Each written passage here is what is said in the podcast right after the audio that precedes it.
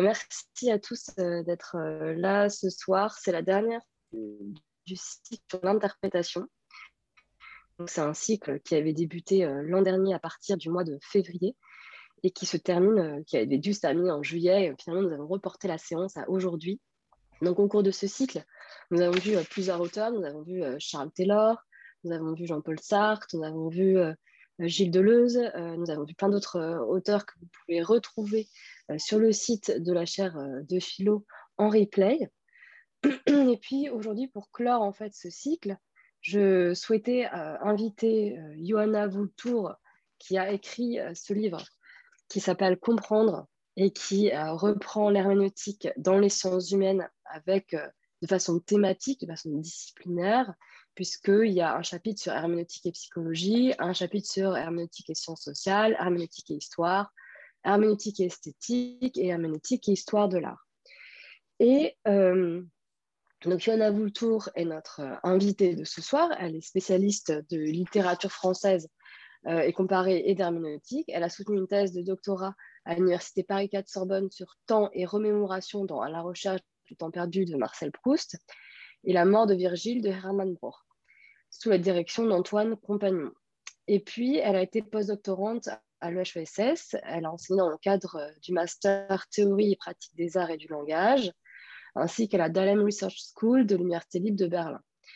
Elle, elle s'est ensuite occupée de coordonner des projets de recherche, création, cognition, société à PSL à Paris. Et elle a publié deux livres, Proust et Broch sur les frontières du temps, les frontières de la mémoire.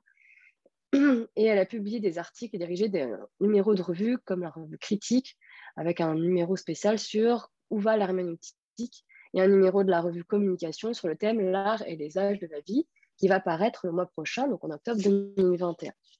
Donc aujourd'hui, pour qu'elle nous présente donc deux des chapitres de ce livre qui sont herméneutique et psychologie. Et euh, ce séminaire à chaque fois se fonde sur la pensée d'un auteur et ensuite on fait dialoguer ça en essayant de trouver euh, les, implications, les conséquences possibles, les perspectives pour la psychiatrie en tant que science et en tant que soin. Ici, il ne s'agit pas d'un auteur, on va dire, euh, primaire, c'est-à-dire qui, euh, mais plutôt un auteur, entre guillemets, secondaire, c'est-à-dire qui, à partir d'œuvres et de pensées d'autres auteurs, va effectuer une grande synthèse. Et c'est cette synthèse que j'ai trouvée particulièrement intéressante. Et c'est avec Léna Dormo, donc, qui est aussi ici présente, qui, que nous avons décidé ensemble de euh, nous, attaquer à ce, livre. Donc pourquoi Léna Dormo euh, ce soir? Parce que je pense que Léna est quelqu'un de tout à fait complémentaire par rapport aux prises de position que je peux prendre moi dans ce séminaire. Donc je vais vous présenter Léna en deux mots pour ceux qui ne la connaîtraient pas déjà. Donc Léna Dormo est usagère de la psychiatrie, elle est chercheuse en philosophie politique et santé mentale, et elle interroge la subjectivation subalterne et les processus démocratiques à partir de son, de son expérience, notamment d'usagère euh, de la psychiatrie. Et donc, moi-même qui suis euh, psychiatre et chercheuse en, épidémiologie, j'ai pensé que ça pouvait être intéressant de faire, un dialogue euh, toutes les deux et puis surtout toutes les trois avec Navou Tour autour de cette idée de qu'est-ce que comprendre l'herméneutique et les sciences humaines, donc particulièrement l'herméneutique et la psychologie, l'herméneutique et les sciences sociales, et leur implication pour la psychiatrie comme soin et comme, euh, comme science, c'est-à-dire comme euh, qui a une volonté de produire de la connaissance, une connaissance appliquée, mais tout de même une volonté de produire euh, de la connaissance.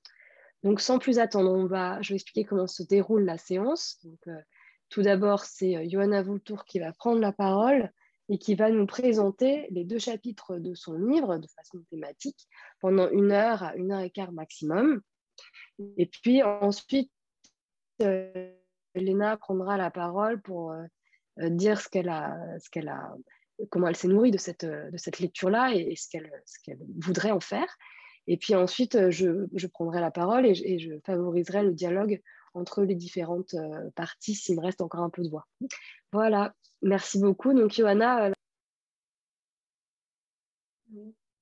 Donc, merci beaucoup pour. Euh, vous m'entendez? Oui, d'accord. Merci beaucoup pour votre invitation. Donc, je vais commencer déjà par une courte introduction avant de, de, traiter des deux chapitres dont vous avez parlé, dont a parlé Astrid. Donc, je vais faire une courte introduction sur qu'est-ce que l'herméneutique pour situer un peu de mon propos. Euh, donc, euh, dans, ce livre, j'ai montré que dans la vie de tous les jours, nous ne cessons d'être pris dans des pratiques de compréhension et d'interprétation. Par exemple, lorsque nous nous engageons dans une conversation, lorsque nous lisons un texte, mais au-delà de la, sphère des textes, des discours et des actions, tout ce qui relève du monde humain est l'objet d'un comprendre. Les artefacts, les formes symboliques, les pratiques sociales, les institutions et les faits historiques. Euh, donc la question que je me pose dans ce livre est celle de savoir quelles en sont les conséquences pour les sciences humaines qui justement s'interrogent sur cette réalité. Donc, à l'origine, le terme d'herméneutique vient du grec et euh, donc il, renvoie au dieu Hermès, qui est le messager, le porte-parole, Herménéos des dieux, l'annonciateur des choses divines.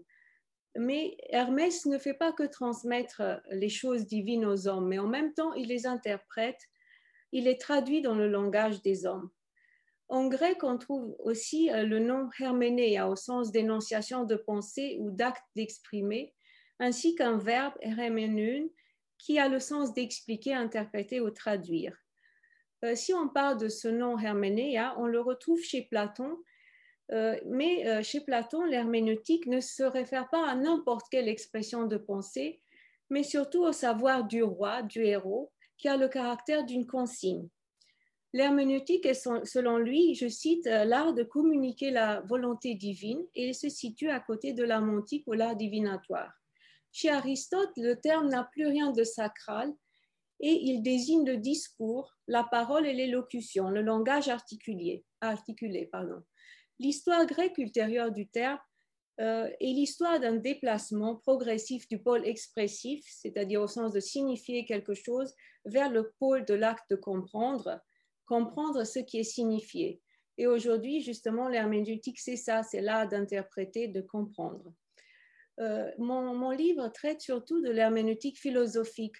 Mais avant l'herméneutique philosophique, en fait, cette herméneutique a des racines qui remontent, euh, très anciennes, qui remontent à l'Antiquité. Euh, donc, avant la naissance de l'herméneutique philosophique avec Schleiermacher à l'époque romantique, il y avait seulement des herméneutiques spécialisées qui établissaient les règles nécessaires à l'interprétation de telle ou telle catégorie de textes. Par exemple, l'herméneutique théologique ou l'interprétation de la Bible, la philologie ou l'interprétation des auteurs anciens comme Homère, et l'interprétation juridique, c'est-à-dire l'interprétation des lois. Et ces herméneutiques étaient des techniques, des systèmes de règles pour l'interprétation de passages obscurs, ambigus ou contradictoires, et non pas pour l'interprétation des textes dans leur ensemble. Euh, Peter Sandy euh, a souligné que l'histoire de l'herméneutique se caractérise par l'opposition entre deux modes d'interprétation, à savoir l'interprétation grammaticale qui vise à conserver le sens que le mot a, eu dans le passé et l'interprétation qui attribue au, au mot une signification nouvelle engendrée par l'univers intellectuel du commentateur et non pas par celui du texte. La philologie grecque née à l'époque classique et se développant surtout à l'époque alexandrine et qui s'occupait de l'établissement des textes littéraires profanes, par exemple de l'établissement des textes d'Homère, a surtout suivi la première voie, celle de l'interprétation grammaticale. Les mots, par exemple, qui étaient incompréhensibles, sont remplacés par, par, des mots appartenant à la langue du lecteur, mais le sens que le mot a dans le passé est conservé. Mais à la même époque se développe chez les stoïciens aussi le deuxième type d'interprétation, l'interprétation allégorique, qui consiste à chercher derrière la lettre du texte un sens caché. Les stoïciens interprètent par exemple tout ce qui est scandaleux ou, choquant dans le comportement des dieux, par exemple la jalousie, l'adultère, euh, de façon allégorique. Donc au sens ancien et substitue un sens actuel. Cette distinction entre interprétation grammaticale et interprétation allégorique va jouer aussi un grand rôle dans l'herméneutique chrétienne et notamment dans le conflit entre deux écoles, l'école théologique d'Alexandrie et l'école d'Antioche. Euh, donc l'école d'Alexandrie pensait que les, les, représentants de cette école, comme Philon, Clément ou Origène, pensaient que la Bible devait être interprétée allégoriquement. alors que les autres, ils, rejettent l'interprétation allégorique. L'école d'Antioche euh, explique la Bible à l'aide de principes grammatico-historiques, partant de l'idée que tout le monde peut la comprendre et qu'elle a un sens littéral et non pas un double sens. Mais c'est l'interprétation allégorique qui a été la plus influente jusqu'à la Réforme. Et le premier qui l'a appliqué à la Bible était Philon d'Alexandrie qui considérait les textes sacrés comme des mystères et avait déterminé deux sens dans la Bible, un sens littéral qui est accessible à tout le monde et un sens spirituel allégorique qui est accessible uniquement aux, initiés. Cette interprétation allégorique sera dominante chez les pères de l'Église, Origène et surtout chez Saint Augustin, pour résoudre les tensions entre l'Ancien et le Nouveau Testament. Ainsi, l'Ancien Testament est interprété de façon allégorique comme annonce du Nouveau Testament. À l'époque de la Réforme, la forme protestante, de l'interprétation de la Bible marque un retour à l'interprétation grammaticale. Selon Luther, l'écriture sainte est son propre interprète, sacra scriptura sui ipsius interpres. Cela revient à dire que l'écriture est claire, qu'elle a un seul sens, le sens littéral, et qu'on n'a pas besoin d'avoir recours à la tradition pour l'interpréter. Selon cette façon de voir, l'obscurité de la Bible est uniquement due au manque de la connaissance de la grammaire ou de la langue. Au XVIIe siècle se produira une rupture encore plus radicale avec Spinoza, puisque c'est à ce moment-là que la Bible commence à être interprétée comme un document historique qu'il faut comprendre par rapport au contexte de sa rédaction et par rapport à l'intention de ses auteurs. Donc, euh, cette fois-ci, l'interprétation doit mettre euh, entre parenthèses la question de la vérité du texte et rechercher son sens, donc ce qu'il veut dire. Euh, donc, ce qu'il veut dire, cette intention de sens étant toujours celle d'un individu humain. Cette herméneutique philologique sera appliquée au XIXe siècle au texte littéraire par Wolf, Astbuck ou en France par Lançon.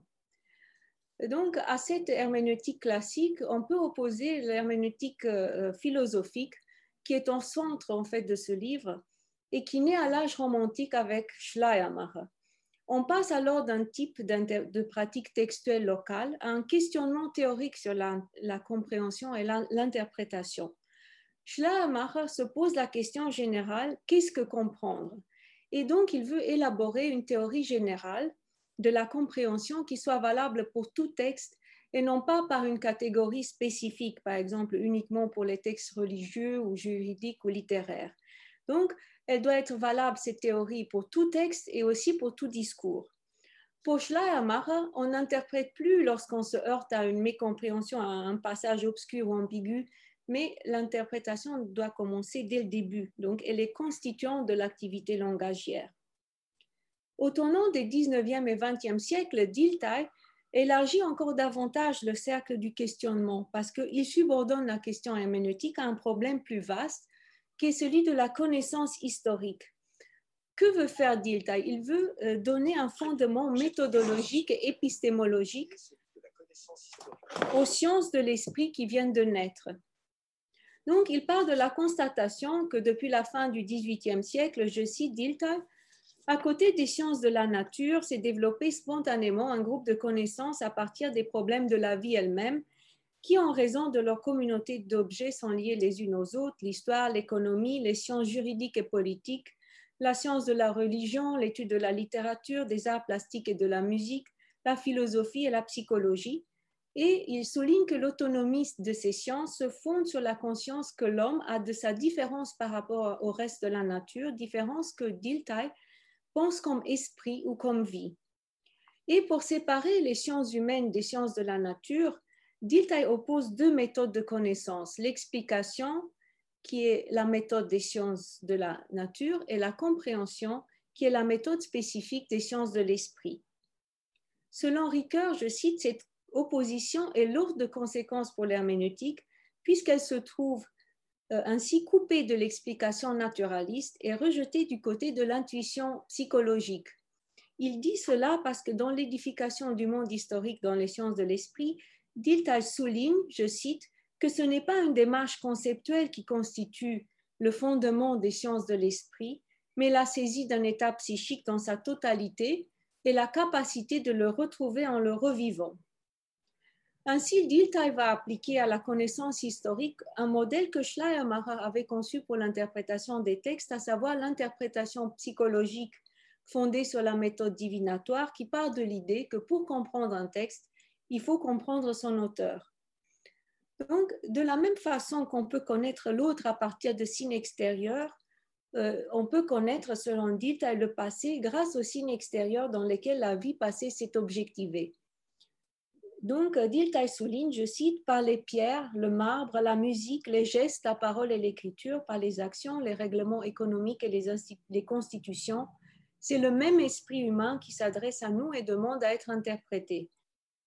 Et plus loin, si je veux comprendre par exemple Léonard de Vinci, je dois interpréter des actions, des tableaux, des images et des œuvres écrites, et ceci de façon homogène et synthétique. Avec Heidegger et Gadamer, l'herméneutique change d'enjeu par rapport à Dilthey, parce qu'elle n'est plus pour eux une théorie de la connaissance, une méthode, mais elle devient une, euh, pardon, elle devient une ontologie, une théorie de l'être. Selon Heidegger, l'interprétation des textes, des artefacts, de la culture ne délimite que des formes particulières d'une herméneutique plus fondamentale qui définit le mode d'être des humains comme tel dans sa vision, l'homme est cet, être cet étant paradoxal dont l'être même réside dans le fait qu'il s'interprète lui-même. Donc c'est un être interprétant et auto-interprétant. Donc l'interprétation ici euh, n'est plus une pratique parmi d'autres, mais c'est ce qui définit la manière d'être au monde du, du, du Dasein, de l'homme lui-même. Selon Heidegger, l'homme est le seul étant qui a une compréhension de l'être parce qu'il est, je cite, un étant pour lequel en tant qu'être au monde, il y va de celui-ci même c'est-à-dire qu'il est un étant dont l'être réside dans le fait qu'il questionne l'être, le sien, celui du monde et celui d'autrui. La notion de Dasein que Heidegger emploie euh, à la place du terme homme veut distinguer sa conception de l'être humain de la conception classique euh, qui définit l'homme comme conscience.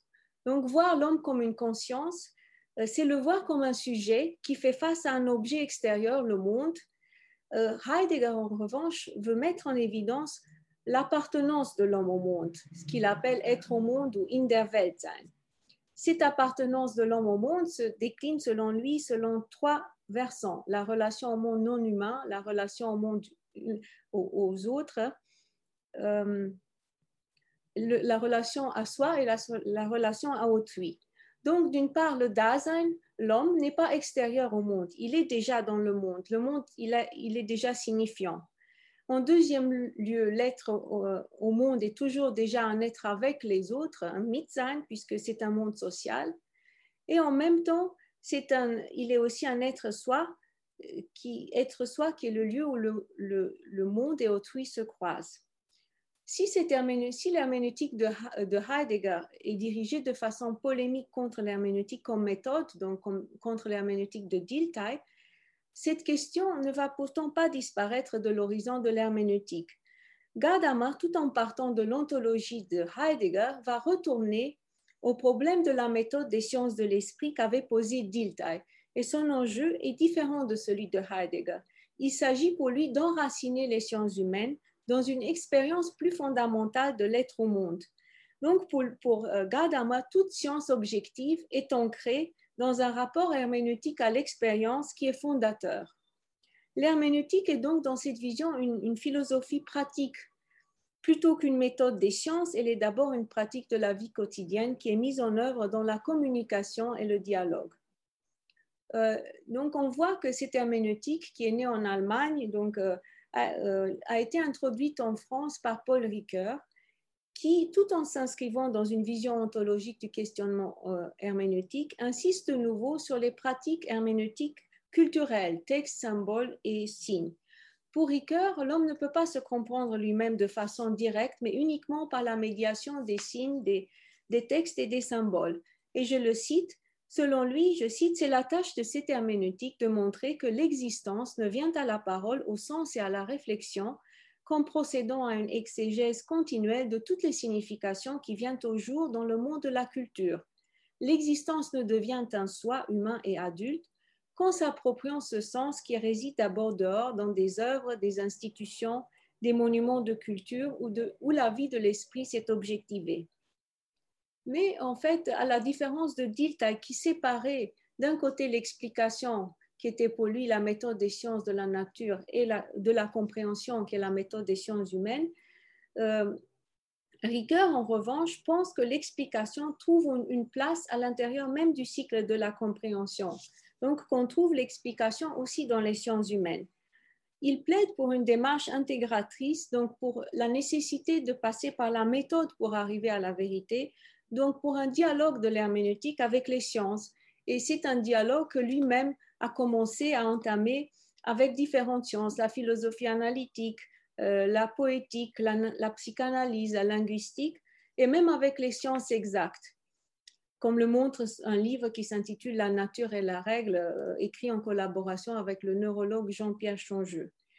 Euh, donc, son positionnement déconstruit l'opposition de Dilthey entre l'explication comme méthode des sciences exactes et la compréhension des sciences humaines, puisqu'il admet que l'explication n'est pas spécifique aux sciences exactes, mais qu'on la rencontre aussi dans les sciences humaines et que pour arriver à la compréhension, il faut passer par l'explication. Et donc, c'est dans cette euh, euh, lignée-là que j'ai inscrit, en fait, euh, je, donc je suis partie en fait de la conception de Ricoeur dans ce livre qui est, conçu comme un dialogue entre l'herméneutique et, et, les sciences humaines, et donc d'où le titre des chapitres herméneutique et psychologie et sciences sociales, etc., comme vous l'avez en fait expliqué Astrid déjà. Et donc, euh, il s'agissait de montrer ce que l'herméneutique peut apporter à ces sciences, surtout. Euh, ici, euh, donc, je me bornerai que à, à, parler de deux chapitres et non pas de façon exhaustive, mais je retiendrai quelques points, à savoir celui qui concerne la, question de l'herméneutique et de la psychologie et l'herméneutique et les sciences sociales. L'idée étant de, de, passer ainsi de la question de la compréhension de soi et de l'autre à une interrogation sur le monde social et culturel. Donc, je partirai ici de la première question, c'est-à-dire celle de l'herméneutique et, herméneutique et psychologie. Donc, euh, normalement, quand on pense à la psychologie, au, au, rapport de l'herméneutique à, la psychologie, on peut penser tout de suite à la psychanalyse dans laquelle l'interprétation joue un rôle social, en dépit du fait que Freud euh, concevait sa science comme une science naturelle. Ricoeur s'est beaucoup intéressé à la psychanalyse, par exemple dans son livre de l'interprétation Essai sur Freud. Euh, il y a aussi des articles sur la psychanalyse qui sont parus dans un volume autour de la psychanalyse qui est paru de, euh, façon posthume, mais aussi dans d'autres livres.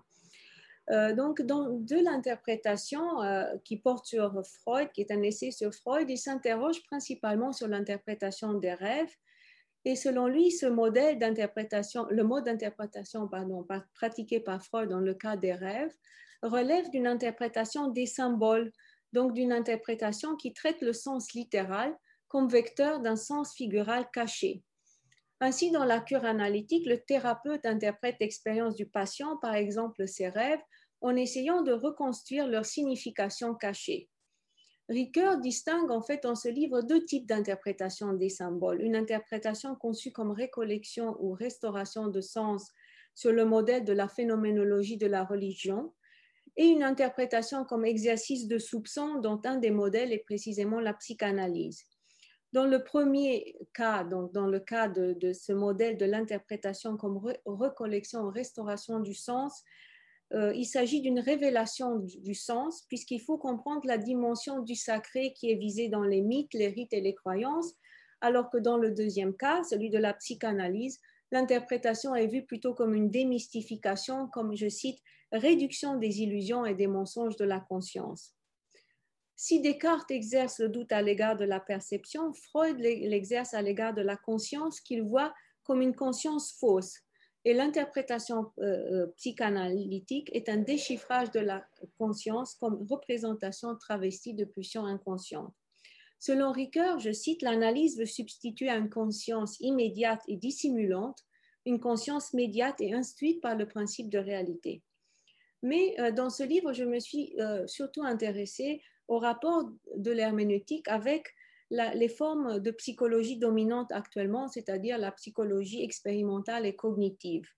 Donc, les psychologies qui s'intéressent à la neurologie du cerveau et qui, contrairement aux, sciences humaines, procèdent par des expérimentations et qui donc à première vue semble très loin de l'herméneutique. Euh, bien sûr que dans le cas de l'herméneutique, la question de l'identité humaine ne peut pas être réduite à une vision purement objectiviste, tout comme la relation à autrui ne peut pas être réduite à une conception sujet-objet. Donc, euh, euh, face à l'objectivisme des psychologues, l'herméneutique rappelle que l'homme est toujours déjà un être engagé dans le monde, qu'il est un être agissant et interprétant, qui est en même temps aussi en relation avec les autres. Mais en dépit de ces différences réelles, notamment avec les neurosciences, euh, il y a des points communs.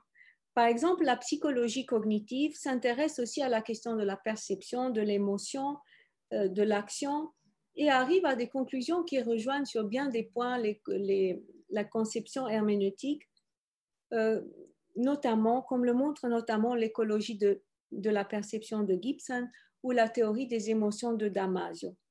Par exemple, Gibson euh, distingue entre le monde écologique euh, distingue pardon, le monde écologique du monde tel qu'il est perçu par la science et montre qu'à la différence de l'espace abstrait formel de la physique, l'environnement humain est disposé de telle manière qu'il a déjà toujours déjà une signification intrinsèque pour l'action ou le comportement.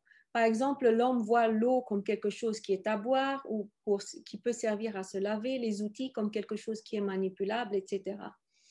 Pour des raisons de temps, je ne vais pas approfondir ces questions ici, mais je vais parler uniquement du rapport entre identité du soi et compréhension d'autrui.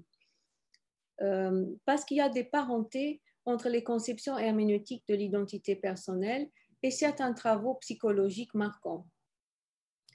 Donc, euh, donc, je vais partir dans un premier temps de la question de l'identité personnelle. Euh, donc, en ce qui concerne cette question de l'identité personnelle, l'herméneutique prend ses distances avec l'idée classique selon laquelle le rapport fondateur de l'homme à lui-même serait celui de la conscience réflexive. Sur ce point, elle a, été devancée par la psychanalyse qui, sous sa forme freudienne, a, montré, euh, qui a, euh, soutenu l'idée d'une dualité euh, de l'identité du soi, le moi conscient et le ça inconscient, mais a soutenu que le moi conscient est sous la dépendance du ça et que ce dernier, sous la forme de pulsion, se ferait toujours une voie vers la conscience, fût sous une forme indirecte ou travestie. Chez Heidegger, la compréhension de soi ne suppose en rien une objectivation réflexive de la conscience, qu'il considère comme un mode dérivé non originel de la compréhension de soi.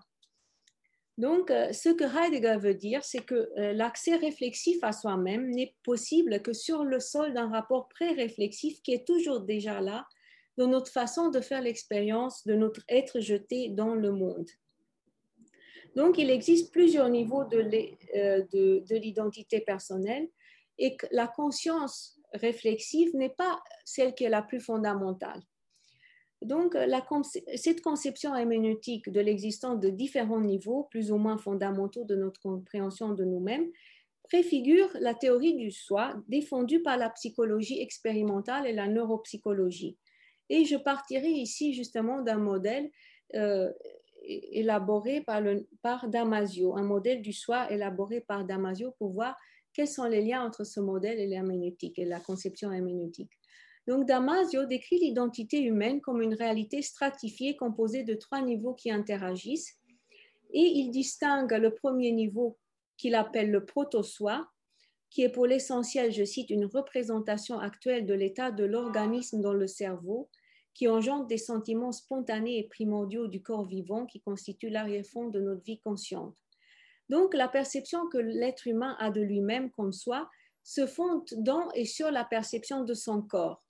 Le proto-soi, ce proto-soi, il est selon lui la marque du statut incarné du soi.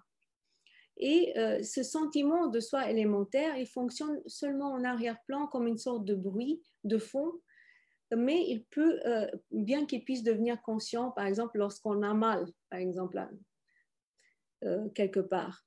Selon Damasio, on accède à la véritable conscience de soi qu'au deuxième niveau, celui qu'il appelle la conscience noyau ou le soi noyau ou le soi central. Ce soi noyau, il est pour lui le lieu d'interaction entre l'organisme et le monde. Interaction qui entraîne des, des modifications dans le proto-soi.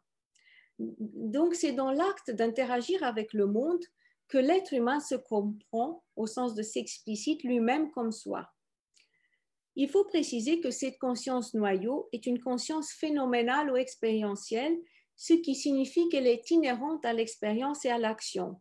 Elle n'est donc pas le lieu d'actes réflexifs à travers lesquels je dirige explicitement l'attention sur moi-même, mais correspond à ce que les euh, phénoménologues pardon, Sean Gallagher et Dan Zahavi qui se réfère d'ailleurs à Damasio, appelle l'experiential self. Et voilà ce que, ce que cela note sur ce, soi expérientiel, c'est-à-dire qui se comprend toujours euh, euh, dans l'interaction avec le monde. Cela fait tout à fait sens de parler de conscience de soi chaque fois que je perçois consciemment un objet extérieur, une chaise, un châtaignier ou le soleil levant. Car percevoir consciemment quelque chose ne signifie pas simplement être conscient de l'objet perceptif, mais aussi faire l'expérience de l'objet. Dans sa forme la plus primitive et la plus fondamentale, la conscience de soi réside simplement dans la manifestation continue à la première personne de la vie vécue. Donc, selon Gallagher et Sahavi, l'expérience de soi n'est pas l'expérience d'un sujet isolé sans monde, comme l'est le sujet cartésien, mais elle est toujours, je cite, l'expérience de soi d'un agent incarné immergé dans le monde. Donc, ils disent The self-experience of a world immersed embodied agent. Le soi n'étant présent à soi-même que lorsqu'il est ainsi engagé dans le monde. Euh, donc, Damasio souligne la même chose en des termes plus objectivistes puisqu'il souligne que la conscience noyau, je cite, est le processus qui consiste à réaliser une configuration neuronale et mentale, rassemblant presque au même instant la configuration de l'objet, la configuration de l'organisme et la configuration de la relation entre les deux, donc entre l'organisme et euh, l'objet. Donc, euh, la volonté d'ancrer le soi dans une réalité plus fondatrice que la conscience de soi inscrit donc bien la recherche de Damasio dans le même mouvement que celui de l'herméneutique philosophique. Mais il y a des différences quand même entre, bien sûr, entre le modèle de Damasio et l'analyse développée par Heidegger dans Sein und Zeit. Euh, donc, euh, et cela nous permet de montrer, si on regarde ces différences, on peut mieux se rendre compte du fait que l'analyse herméneutique est bien entendu irréductible aux travaux scientifiques qui reprennent ces problématiques. D'abord, pour Heidegger, la compréhension est un existentiel qui définit la manière d'être au monde de l'homme, du Dasein. Or, le Dasein ne peut pas être identifié euh, à un soi au sens de Damasio. Euh, Damasio utilise plutôt un vocabulaire substantialiste il ne sort pas réellement de la dualité entre sujet et objet, entre intérieur et extérieur. Alors que Heidegger ne part pas du jeu qui vise un objet, mais du je suis dans un monde, ich bin in einer Welt. Donc pour lui, il y a une codonation absolue du, du soi et du monde, dans le cadre de laquelle l'idée même qu'il y a un monde à rejoindre à partir d'un jeu n'a pas de sens, puisqu'on est déjà dans le monde. Par ailleurs, Damasio pense la question de l'identité essentiellement en termes d'une relation entre le moi et le monde extérieur, alors que Heidegger insiste fortement que l'être au monde est toujours déjà aussi un être avec, donc un Mitsein. Donc à la, relation écologique d'un soi et de son monde, il substitue une médiation euh, à, trois, à trois termes, le soi, le monde et autrui. Je reviens maintenant au troisième niveau de l'analyse de Damasio, celui de la conscience étendue.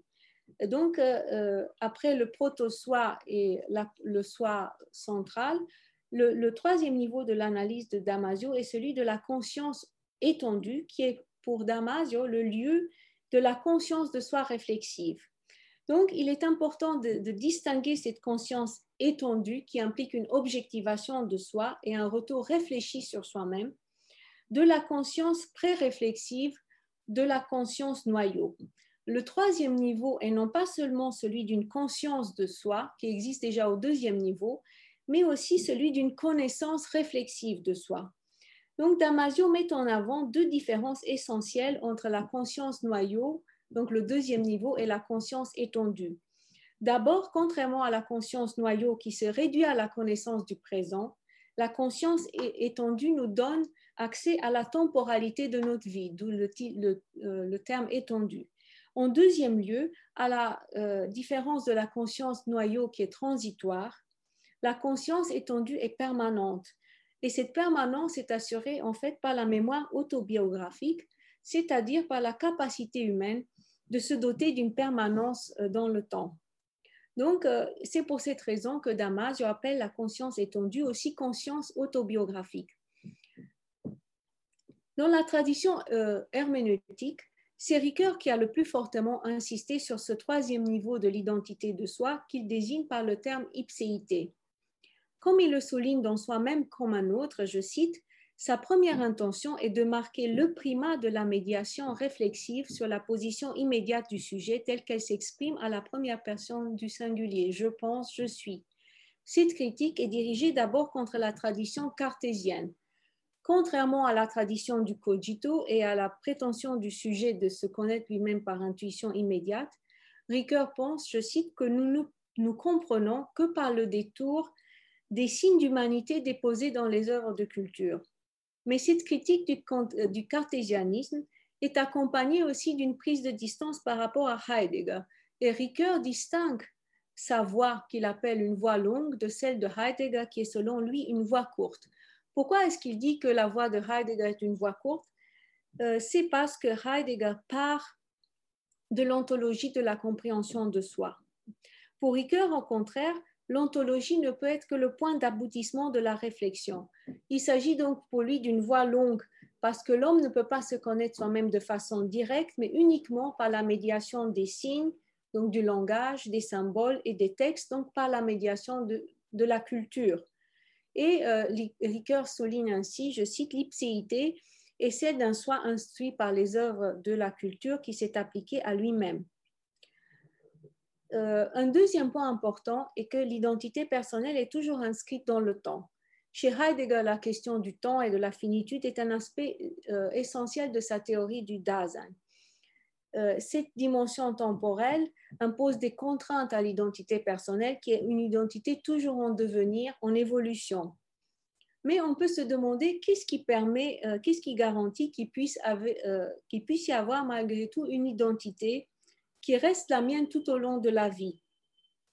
La réponse la plus forte apportée par l'herméneutique à cette question a été donnée par Ricoeur, qui a montré que c'est la narrativisation qui permet de tisser ensemble les moments de la vie. Et je vais citer un passage un peu plus long de Ricoeur pour que vous puissiez comprendre ce qu'il entend par là. Donc je cite, Dire l'identité d'un individu ou d'une communauté, c'est répondre à la question qui a fait telle action? Qui, en est l'agent, l'auteur? Il est d'abord répondu à cette question en nommant quelqu'un, c'est-à-dire en le désignant par un nom propre. Mais quel est le support de la permanence du nom propre? Qu'est-ce qui justifie qu'on tienne le sujet de l'action ainsi désigné euh, par son nom par le même tout au long d'une vie qui s'étire de la naissance à la mort? La réponse ne peut être que narrative. Répondre à la question qui, comme l'avait fortement dit Hannah Arendt, c'est raconter l'histoire d'une vie, L'histoire racontée dit le qui de l'action. L'identité du qui n'est donc elle-même qu'une identité narrative. Voilà. Autrement dit, selon Ricoeur, pour répondre à la question qui, les hommes racontent des histoires. Par exemple, ils racontent où ils sont nés, qui sont leurs parents, etc. Ces narrations qui racontent sur, sur eux-mêmes donnent une cohérence à leur vie dans la mesure où le récit est un acte de configuration à travers lequel les événements et les actions sont mis en relation les uns avec les autres. Ricoeur souligne ainsi, je cite, que nous égalons la vie à l'histoire ou aux histoires que nous racontons à son propos et que l'acte de raconter paraît ainsi être la clé de la sorte de connexion que nous évoquons quand nous parlons avec Dilt de la connexion de la vie, Zusammenhang des Lebens. La compréhension qu'on a de soi-même serait donc la résultante des histoires que nous nous racontons sur nous-mêmes et de celles que les autres racontent sur nous-mêmes. L'identité narrative est, selon Ricoeur, la structure de l'expérience commune au récit historique et au récit de fiction, parce qu'il souligne, je cite, que la connaissance de soi est une interprétation qui emprunte à l'histoire autant qu'à la fiction faisant de l'histoire d'une vie une, histoire fictive, ou si l'on préfère une fiction historique, comparable à ces biographies de grands hommes où se mêlent l'histoire et la fiction. Pour Ricoeur, la question de l'identité narrative est celle de l'identité collective tout autant que celle de l'identité individuelle. Le récit ne refigure pas uniquement l'identité narrative des individus, mais tout autant l'identité narrative des communautés humaines. Ainsi, lorsqu'il parle de la fonction des récits publics, donc du niveau qu'il appelle mimésis 3, il note, je cite, que la troisième relation mimétique se définit par l'identité narrative d'un individu ou d'un peuple issu de la rectification sans fin d'un récit antérieur par un récit ultérieur et de la chaîne des refigurations qui en résultent. Donc, euh, cette identité narrative permet, permet, selon lui, de résoudre deux apories, l'aporie du ton de l'âme et du ton du monde, et l'aporie de la mémeté et de l'ipséité. Le récit fait, selon lui, la médiation entre temps objectif euh, et temps subjectif, et il fait aussi la médiation entre deux types d'identité, l'identité mémeté et l'identité ipséité, non seulement au sens où il articule la permanence et le changement, ce qui reste stable avec la variabilité, mais plus fondamentalement en ce qui les intègre dans la cohésion d'une vie humaine. L'identité narrative est donc une identité euh, dynamique qui permet de penser le changement, la diversité à l'intérieur de la permanence, elle permet aussi de penser l'altérité au sein même de l'identité, ce que Ricoeur appelle le soi-même comme un autre, notamment à travers la fiction qui nous fait expérimenter des façons variées de penser l'identité humaine, des modèles existentiels divers, des façons inédites de se concevoir soi-même que Ricoeur appelle variation imaginative sur l'identité si cette notion d'identité narrative a été euh, contestée parfois, par exemple par le philosophe Galen Strawson, l'importance de la structuration narrative de l'identité personnelle a été confirmée par les recherches en psychologie cognitive consacrées à la mémoire et au lien entre dysnarrativité et troubles de l'identité. Donc, euh, il s'agit, euh, donc je vais parler brièvement d'un article célèbre de Kay Young et Jeffrey Saver, qui s'intitule The Neurology of Narrative. Et dans cet article, les deux, Young et Savior, distinguent plusieurs formes de dysnarrativité. Euh, je parlerai brièvement de, quelques formes. Euh, la, la, première euh, est la narration arrêtée. Dans cette pathologie, la mémoire autobiographique des patients s'arrête à la date correspondant à la survenue d'une lésion et les événements qui surviennent après cette date ne sont plus enregistrés dans la mémoire. Et l'image, ce qui fait que l'image que ces individus ont d'eux-mêmes reste immuable, puisqu'elle n'est plus modelée par les événements qu'ils vivent à partir du moment où ils ont subi une lésion. Une deuxième forme de, dysnarrativité est ce qu'ils appellent la narration incontrôlée. Et ces patients, les patients souffrant de cette pathologie, racontent plusieurs narrations contradictoires en réponse à une seule et même question. Euh, une troisième forme de dysnarrativité est la sous-narration. Les individus qui en souffrent conservent une mémoire autobiographique intacte, mais ils sont incapables de, de construire des scénarios contrefactuels et d'apprécier les différentes réactions possibles ainsi que leurs conséquences. Et c'est la raison pour laquelle ils agissent de façon impulsive et qu'ils ne peuvent pas peser le pour et le contre des différentes possibilités. La quatrième forme de dysnarrativité dont parlent Yang et Sevier, c'est la dénarration. Et les patients souffrant de ce dysfonctionnement sont incapables de donner un compte rendu narratif de leur expérience, désir ou action. Et cette incapacité à organiser euh, leur expérience selon un cadre temporel s'avère handicapante au niveau de la capacité de s'engager dans des actions intentionnelles planifiées par eux-mêmes. Cette question de l'identité narrative joue aussi un rôle important dans la psychanalyse.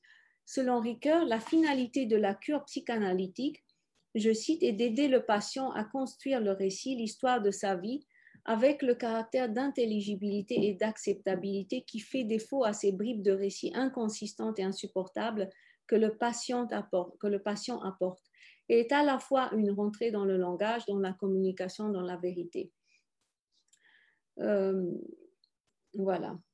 Donc, de cette compréhension euh, de, et de ces niveaux de la compréhension de soi que, j'ai mis en évidence, je vais passer à la deuxième question, celle de la compréhension d'autrui, qui est liée chez Heidegger à la fois à la compréhension de soi et à celle de la compréhension du monde non humain. D'une part, parce que dans le monde des choses, le monde des choses est entretissé avec le monde social, et d'autre part, parce que c'est dehors dans le monde dans lequel nous rencontrons les choses que nous rencontrons aussi les autres. Euh, partant de ce constat, Heidegger a adopté une position critique à l'égard de la conception spontanée, que nous avons de la compréhension d'autrui, qui part de, l'idée qu'il y a un sujet isolé euh, qui essaie de comprendre un autre sujet, lui aussi enfermé sur lui-même, et donc que celui qui veut comprendre doit sortir de lui-même. Cette critique de l'idée selon laquelle il faudrait sortir de soi-même pour comprendre l'autre vise euh, la théorie de l'empathie qui part de l'idée que chacun est dans sa tête et que pour comprendre l'autre, il faut se mettre à sa place et par exemple revivre ce qu'il a vécu. Selon la euh, conception herméneutique, en revanche, le moi est toujours déjà dehors dans le monde commun qu'il partage avec autrui. Euh, et donc Heidegger écrit Le moi ne sort pas de lui-même car il est déjà dehors, ni n'entre en autrui parce qu'il le rencontre déjà dehors. Euh, ceci ne signifie pas que l'empathie n'existe pas mais qu'elle présuppose déjà l'être avec. Donc, euh, je cite encore une fois Heidegger, bien loin de constituer l'être avec, l'empathie euh, n'est possible que sur sa base. Le mode de compréhension d'autrui par empathie est donc dans sa conception un, mode dérivé. Cette thèse d'une interdépendance entre identité de soi et être avec autrui trouve un soutien notamment dans les recherches en psychologie qui ont mis en évidence le fait que les déficits dans le champ de la cognition sociale et de l'émotion sociale aboutissent à des déficits au niveau de la compréhension de soi, repli sur soi, concentration exclusive sur un monde intérieur. Et en sens inverse, les déficits au niveau de la compréhension de soi s'accompagnent d'un déficit social. Euh, donc, euh, euh, l'idée proprement herméneutique selon laquelle le mythe a une lettre avec est constitutif de l'identité humaine trouve un écho direct aussi dans une découverte importante de la neurologie, à savoir l'existence des neurones miroirs au sein de la structure du cerveau qui semble incarner cet être avec les neurones miroirs euh, sont des neurones sensorimoteurs que l'équipe de Rizzolatti et Gallese a découvert d'abord dans le cortex ventral prémoteur du singe macaque. Le point central de la découverte réside dans le fait que ces neurones s'activent non seulement lorsque le singe exécute un acte moteur transitif, c'est-à-dire un acte dirigé vers un but, vers un objet, mais aussi lorsqu'il observe un expérimentateur accomplir un tel acte. C'est pour cette raison qu'on leur a donné le nom de neurones miroirs. Et on a pu mettre en évidence ce mécanisme des, neurones miroirs aussi chez l'homme. Ce qui est intéressant dans le cas de l'homme, c'est que ces neurones miroirs s'activent non seulement au cas de l'exécution et de l'observation d'actes transitifs, mais ils s'activent aussi lors de l'exécution et l'observation d'actes intransitifs, c'est-à-dire d'actes qui ne sont pas dirigés euh, vers un but et aussi en présence d'actes imités ou simulés, par exemple lorsque j'imite l'action de quelqu'un d'autre ou encore lorsque j'imagine quelqu'un d'autre faire une action ou enfin lorsque je simule une action que je me, prépare à exécuter moi-même. Selon Rizzolatti et Sinigal, les neurones miroirs remplissent en fait deux fonctions principales chez l'homme. La première, je cite, est celle de nous permettre de comprendre la signification des actes d'autrui. À un niveau de base, la compréhension des actions d'autrui est selon eux implicite, inconsciente, automatique et, pré-réflexive, puisque nous comprenons tout de suite un geste moteur comme une action, donc en ayant telle ou telle signification, et cela sans qu'on ait besoin de faire une inférence, de nous projeter dans quelqu'un d'autre. La seconde fonction des neurones miroirs relève de la compréhension des émotions, ou en tout cas de certaines constellations affectives. Et cela montre, selon les deux auteurs, que la base élémentaire de la compréhension des émotions d'autrui est elle aussi comme celle des actions automatiques et pré-réflexives. Ainsi, les expériences de Bruno Vicar et de ses collaborateurs ont montré que la vue d'une expression faciale de dégoût activait chez les sujets étudiés les mêmes aires cérébrales que lorsqu'ils éprouvaient eux-mêmes du dégoût. Selon euh, Rizzolatti et ceci, je cite, confirme l'hypothèse selon laquelle la compréhension des états émotionnels d'autrui dépend d'un mécanisme miroir capable de coder l'expérience sensorielle directement en termes euh, émotionnels. euh, si ce rôle des émotions, des neurones miroirs dans l'émotion s'était avéré, ceci permettrait de refonder la théorie de l'empathie, puisqu'on on pourrait montrer que dans ces formes de base, l'empathie fonctionne par résonance et donc elle ne se réduit pas à une projection consciente. Et cela lui permettrait d'échapper à la critique formulée par Heidegger.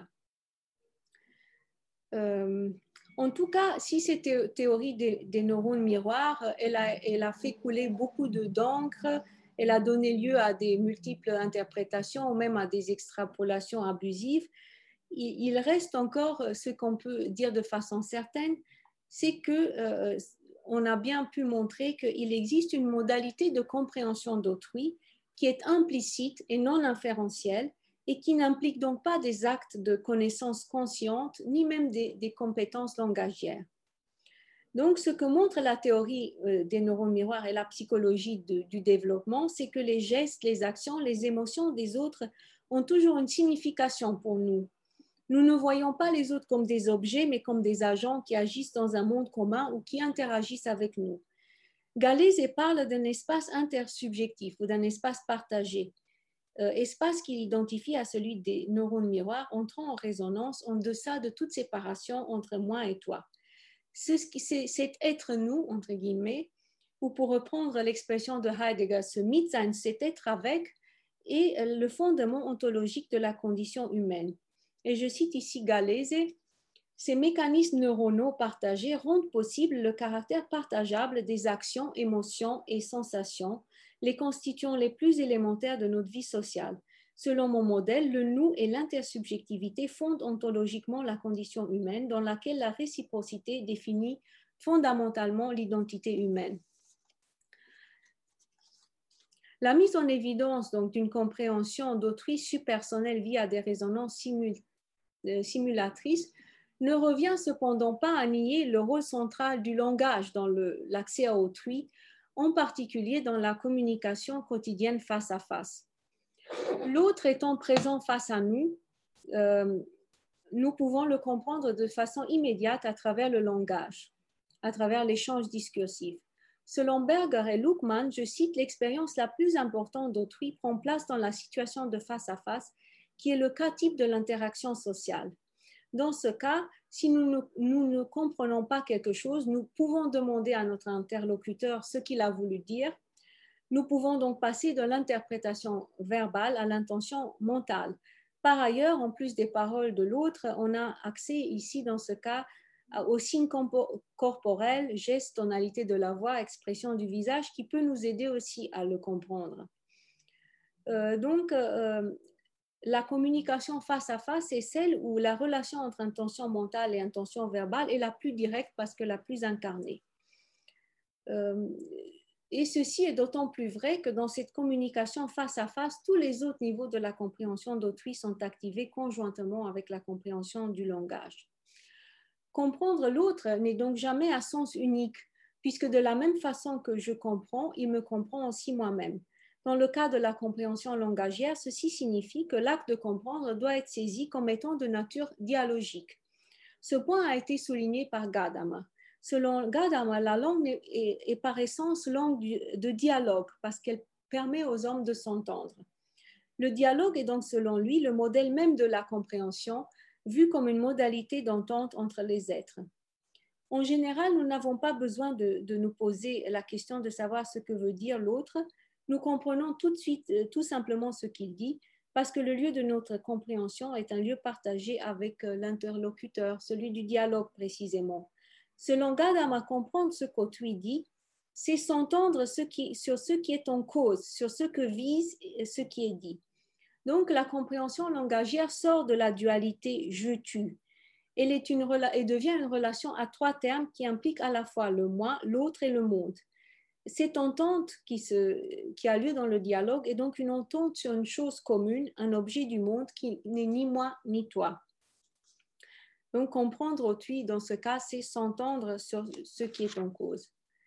Comprendre autrui ne signifie plus dans ce cas comprendre ses intentions psychiques, accéder à son intériorité, mais arriver à partager avec lui un même monde. Et selon Gadama, cette entente entre les êtres est fondée sur la tradition, ou plus précisément sur ce qui s'est dit à travers cette tradition, parce que nous sommes toujours déjà dans un monde social et culturel qui nous précède. Grâce au langage, nous pouvons donc partager directement un monde commun avec autrui. Euh, pour finir, en conclusion, donc, euh, on peut voir que dans le cas, il y a une similitude de la construction de la compréhension du soi et celle d'autrui, puisque dans les deux cas, euh, puisque dans le cas de la compréhension d'autrui, on peut distinguer aussi plusieurs niveaux. On peut distinguer le niveau de la compréhension directe des actions et des intentions d'autrui qui a ses racines dans l'intercorporéité, euh, qui est le niveau le plus bas, parce que à ce niveau, euh, la compréhension d'autrui ne relève pas d'un acte de connaissance, mais d'une compréhension directe des actions d'autrui. Euh, dans ce cas, euh, ce que montre par exemple la théorie des neurones miroirs et la psychologie du développement, c'est que les gestes, les actions et les émotions d'autrui ont toujours déjà une signification pour nous. Donc, ça, c'est sur la base de cette compréhension incarnée et non inférentielle que se développe la compréhension consciente d'autrui qu'elles prennent la forme de la simulation explicite, de l'inférence ou de la compréhension langagière. Donc l'empathie, euh, elle se situe à un niveau, à un deuxième niveau. Euh, l'étude, euh, des études, par exemple, sur le développement de l'enfant, comme ceux de Tomasello, montrent qu'il y a plusieurs niveaux de la compréhension d'autrui et je vais donner l'exemple du développement de l'enfant. Euh, par exemple, dans la phase de la social, il semble que les neurones miroirs fonctionnent déjà chez le bébé lorsqu'il a six mois.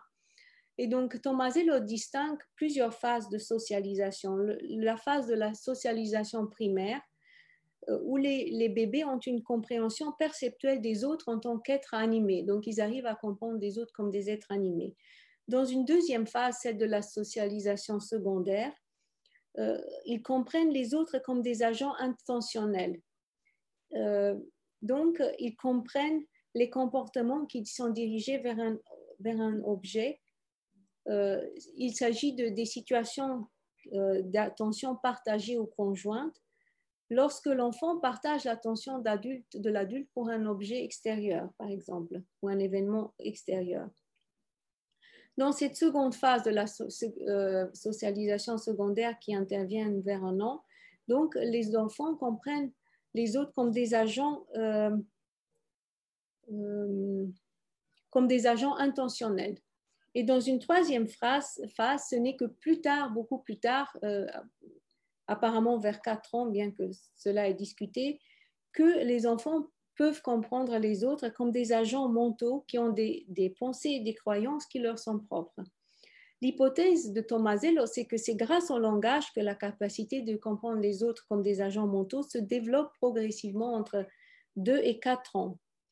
C'est surtout à travers le développement de la capacité d'entrer en dialogue avec autrui et donc de changer sans cesse de perspective que l'enfant apprend que l'autre peut voir le monde d'un point de vue qui est différent du sien. À la différence des animaux, les hommes ont donc aussi la capacité de se représenter les états mentaux des autres, de se mettre consciemment à leur place et de les comprendre par des inférences logiques. Voilà, là je m'arrête donc euh, euh, euh, et je vais commencer la deuxième question, le deuxième point.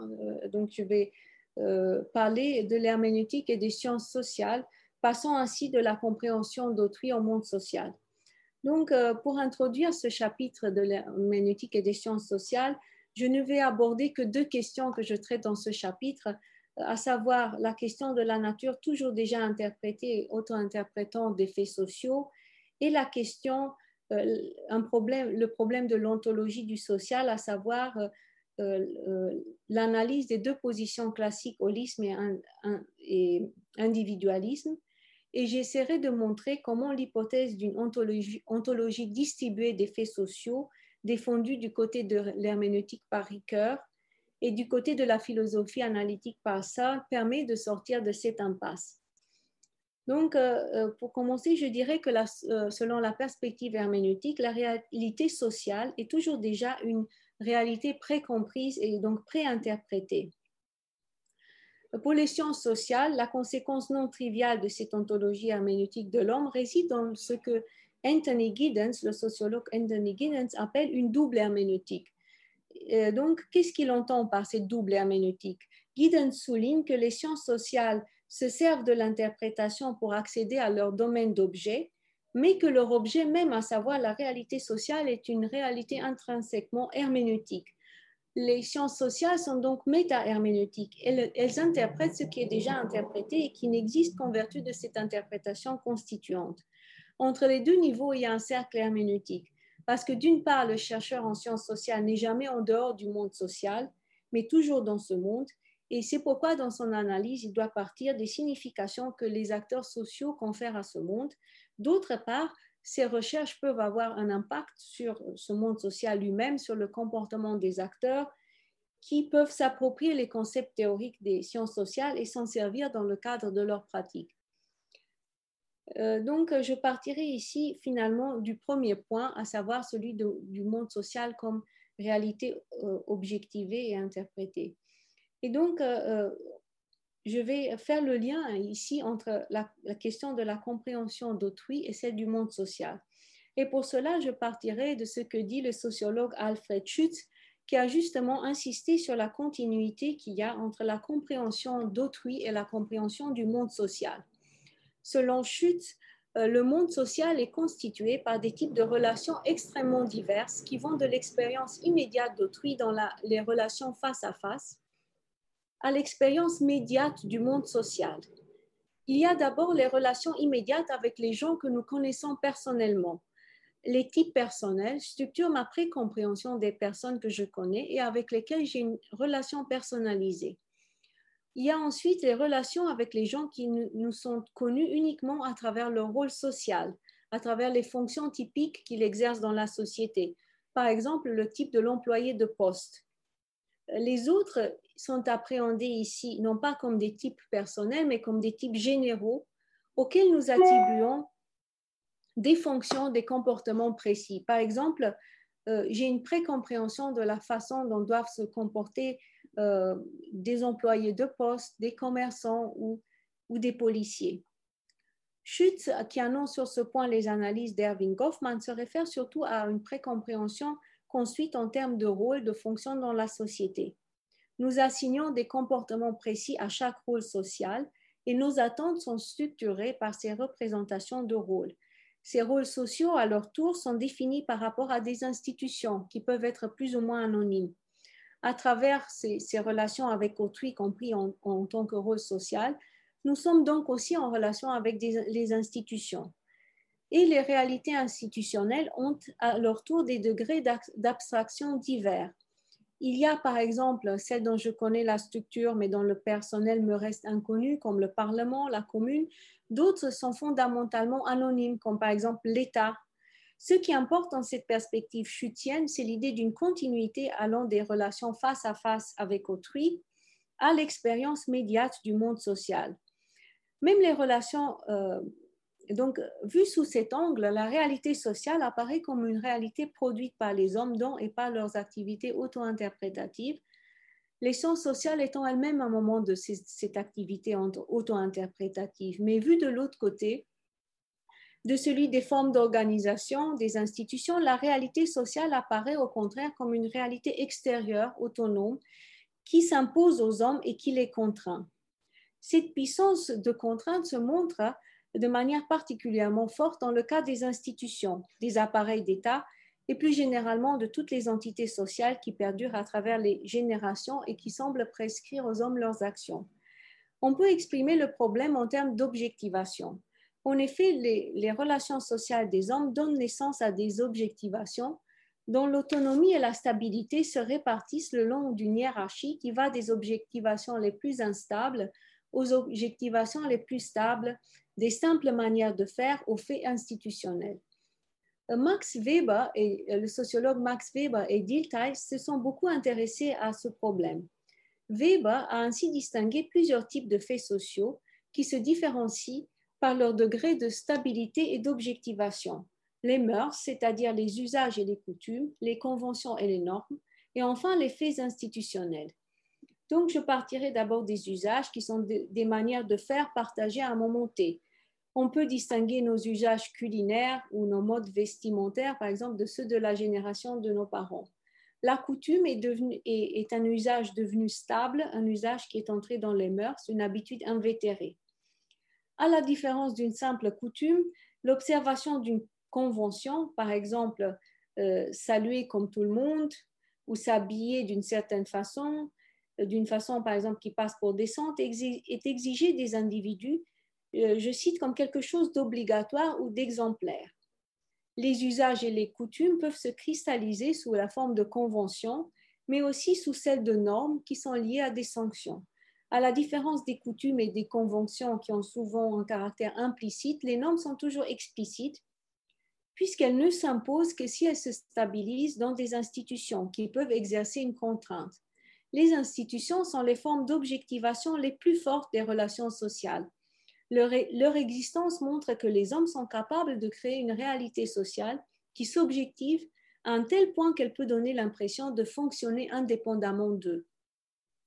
Dans le cadre de l'herméneutique proprement dite, cette question des objectivations, c'est-à-dire de la cristallisation des interprétations sous une forme stable et publique, a été au centre du travail de Dilthey.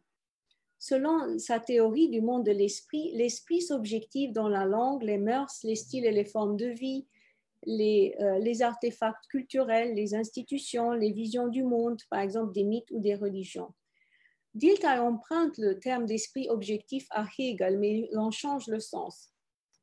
D'abord, l'esprit tel qu'il est conçu par Dilthey ne se réduit pas à ce que Hegel appelait l'esprit objectif, c'est-à-dire l'esprit des institutions, mais inclut aussi ce que Hegel appelait l'esprit absolu, c'est-à-dire la religion, l'art et la philosophie. En fait, pour Dilthey, l'esprit objectif regroupe l'ensemble des faits sociaux et culturels. En deuxième lieu, comme l'a noté Gadamer, Dilthey refuse l'idée d'un esprit absolu c'est-à-dire d'une totalité infinie. Pour lui, il n'existe que des figures finies de l'esprit parce que la conscience elle-même est toujours finie et historique. Chez Dilthey, les, objectivations ne sont pas coupées du psychique. Elles sont des traces qui renvoient à autrui et nous permettent de le comprendre. Je vous rappelle cette citation où il dit que si je veux comprendre Léonard de Vinci, je dois interpréter des textes, des tableaux, etc.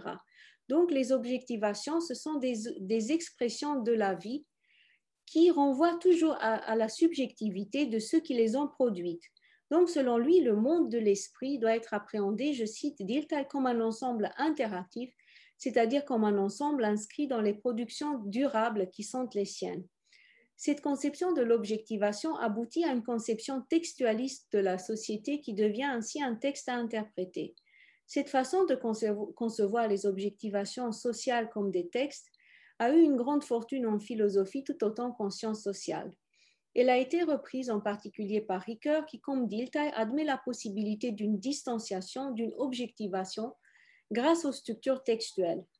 Le modèle du texte est, selon Ricoeur, un paradigme approprié pour les sciences sociales dans la mesure où leur objet central, c'est-à-dire l'action humaine, a certains des traits constitutifs du texte. Ricoeur se sépare cependant de Dilthey sur un point important. Dilthey ancre son concept d'interprétation dans un concept psychologique de la compréhension, c'est-à-dire qui pense la compréhension du passé en analogie avec la compréhension d'une autre personne, en partant des signes extérieurs pour accéder à l'intériorité. Ricoeur trouve problématique cet ancrage et critique le fait que tout en élargissant l'herméneutique aux objectivations de la vie, fixée par l'écriture, Dilthey ramène l'interprétation de ces objectivations à la compréhension psychologique d'autrui. Et je cite Ricoeur, le passage de la compréhension, défini largement par la capacité de se transposer en un autrui, à l'interprétation au sens précis de la compréhension des expressions de la vie fixée par l'écriture, posait un problème double.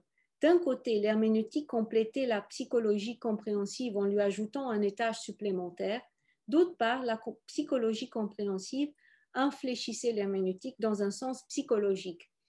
Selon Ricoeur, l'entreprise de Dilthey, je cite, assigne pour viser dernière à l'interprétation non pas ce que dit un texte, mais celui qui s'y exprime.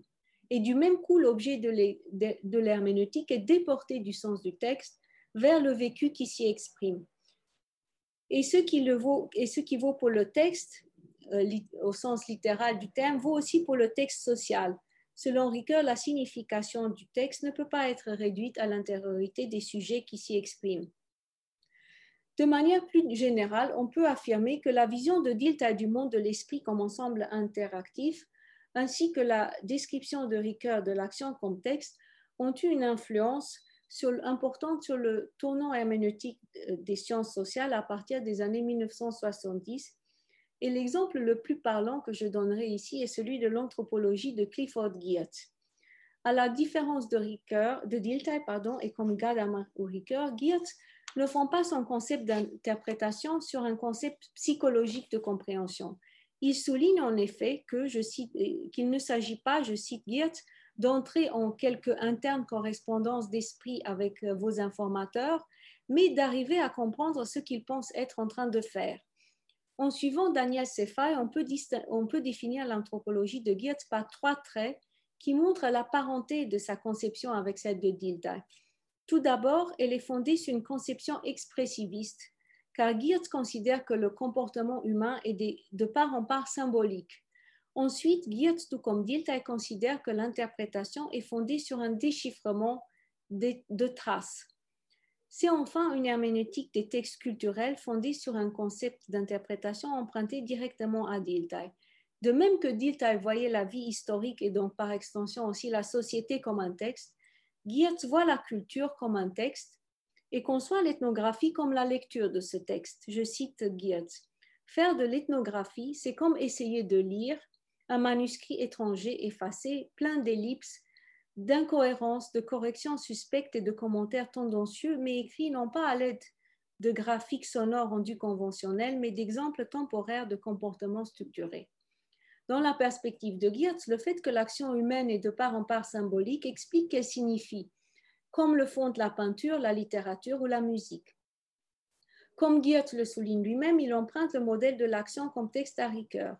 Si l'action est texte, la culture est son contexte, qui a son tour, qui a à son tour une structure textuelle. C'est à l'intérieur de ce contexte que les événements sociaux, les comportements, les, les institutions peuvent être décrits intelligiblement.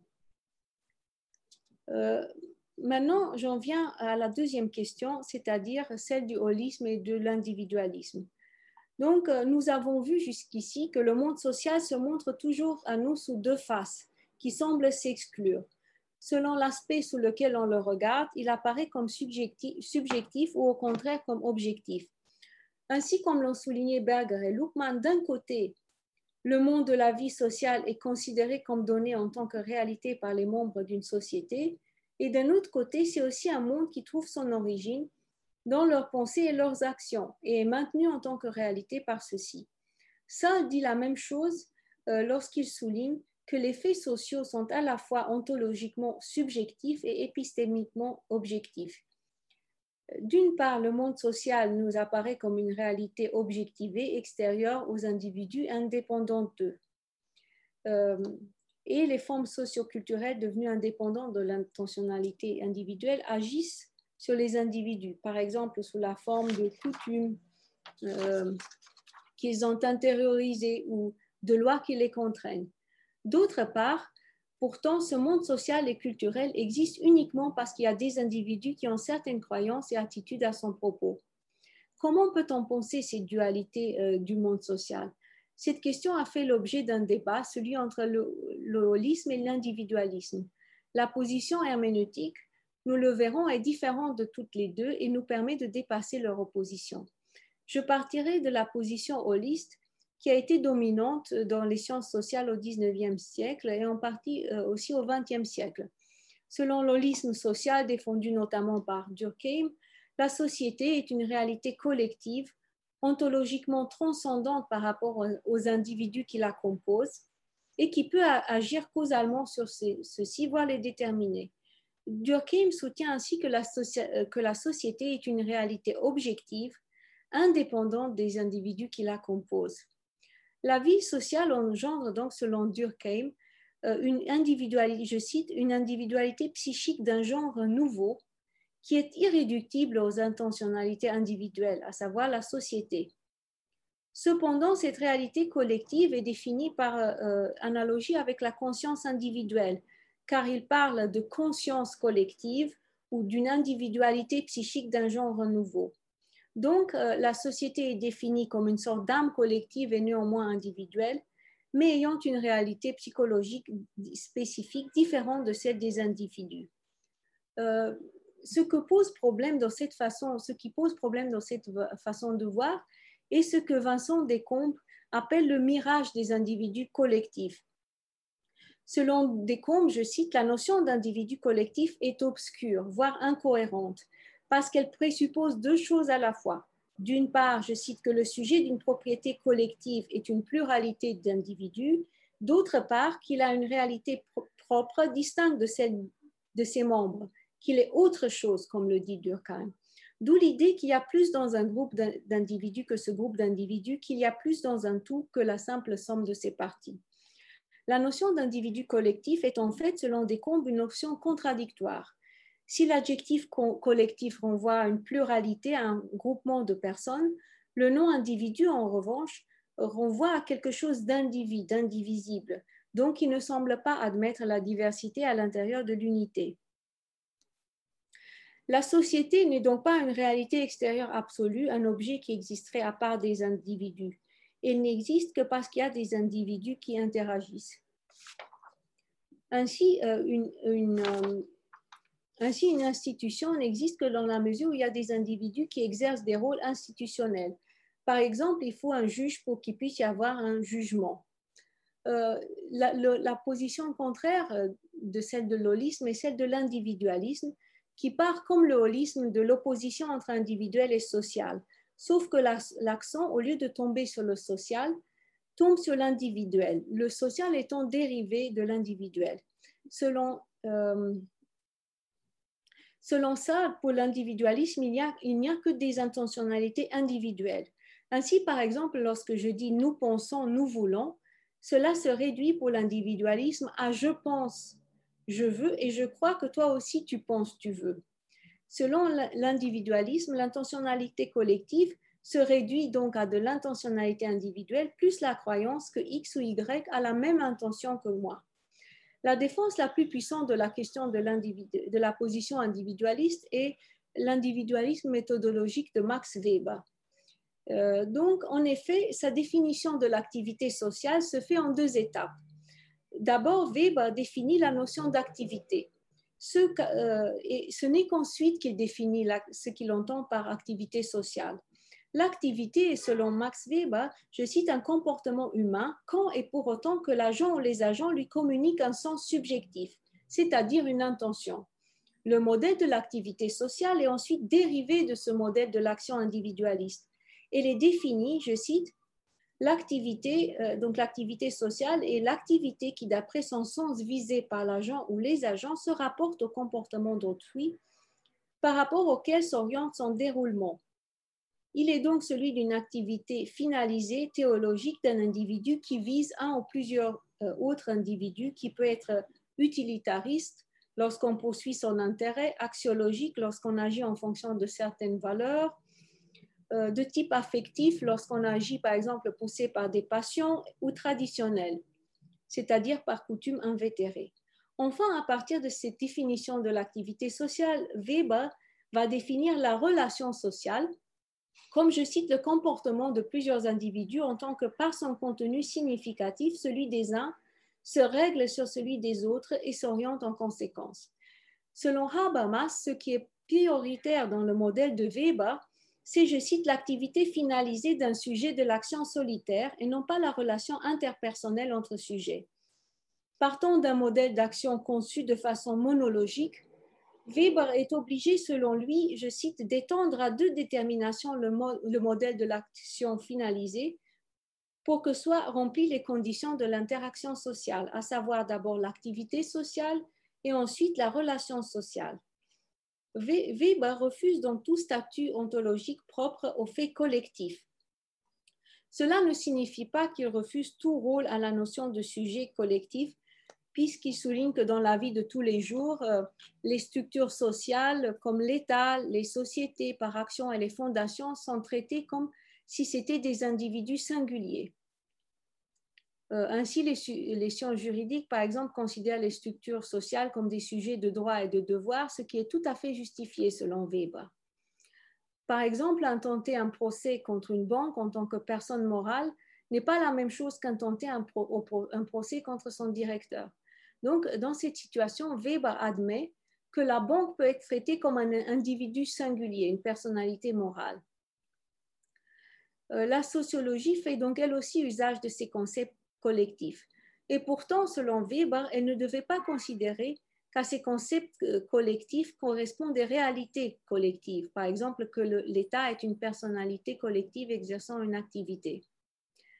Euh, Weber souligne ainsi que pour le sociologue, ces structures sont réductibles, je cite, à des développements et des ensembles d'une activité spécifique de personnes singulières, puisque celles-ci constituent seuls les agents compréhensibles d'une activité orientée significativement. Ce qu'il veut dire par là, c'est que les, institutions existent uniquement parce qu'elles sont incarnées dans des individus et que c'est à l'activité de ces individus que doit s'intéresser la sociologie. Mais quel est alors le mode de l'existence de ces structures sociales? Selon Weber, elles sont des représentations dans la tête d'individus singuliers et qui fonctionnent comme des normes. Weber donne par exemple l'exemple de l'État moderne, qui est une représentation d'après laquelle les hommes orientent leur activité et qui a une telle fonction normative. Ces deux positions que nous venons de passer en revue proposent chacun de résoudre le problème des faits sociaux et notamment des représentations communes en neutralisant un des termes. L'holisme neutralise l'ontologie des individus, l'individualisme neutralise l'ontologie des faits collectifs. Le problème de l'individualisme et du holisme consiste dans le fait qu'ils opposent l'individuel et le social, l'accent tombant ou bien sur l'individuel dans le cas de l'individualisme ou bien sur le social dans le cas de l'holisme. Entre les deux, on ne peut pas choisir. Cependant, parce que les deux sont indissociables. Si on les oppose, si on oppose individuel et social, on tombe dans un cercle vicieux, puisque d'une part, les représentations n'existent que dans la mesure où elles sont incarnées dans des esprits individuels, mais d'autre part, la société et l'histoire ne sont possibles qu'à travers des représentations partagées socialement. Pour saisir la portée réelle de la conception herméneutique de la relation entre faits individuels et faits collectifs, je vais partir ici euh, de l'exemple de John Searle pour arriver ensuite à la conception de Ricoeur. Bon, John Searle, il fait pas partie de la tradition herméneutique, mais de la philosophie analytique, mais ses conceptions vont rejoindre celles de Ricoeur. Donc, Searle considère que les faits collectifs, et, et Searle essaie de trouver une réponse à ce débat entre individualisme et dualisme. Voilà ce qu'il dit. Il considère que les faits collectifs sont ontologiquement subjectifs. Ça veut dire qu'ils sont ancrés dans des représentations, donc dans des faits qui, n'existent comme, tels qu'en qu'ils sont incarnés dans des esprits et qui ne qui sont par définition individuels. Et épistémiquement objectifs, c'est-à-dire qu'ils sont irréductibles à des désirs, préférences ou choix individuels. Cette position a été défendue aussi par Paul Ricoeur ou par Charles Taylor, donc dans le cadre de l'herméneutique philosophique. En fait, on peut remonter plus haut, puisque l'origine de cette thèse d'une incarnation individuelle du social se trouve déjà dans la notion de, être avec de Heidegger, euh, puisque dans être étant, l'être avec, le Mitsein est une, détermination interne de l'être dans l'être au monde du Dasein. Euh, donc, je reviens ici à Seul. Ça s'oppose clairement à l'individualisme. Il pense en effet qu'à côté de euh, l'intentionnalité individuelle, il y a aussi une intentionnalité collective qui est tout aussi primitive que l'intentionnalité individuelle. L'intentionnalité collective qui prend la forme d'un nous est une réalité propre, irréductible à une simple accumulation d'intentionnalité individuelle, c'est-à-dire d'intentionnalité en jeu.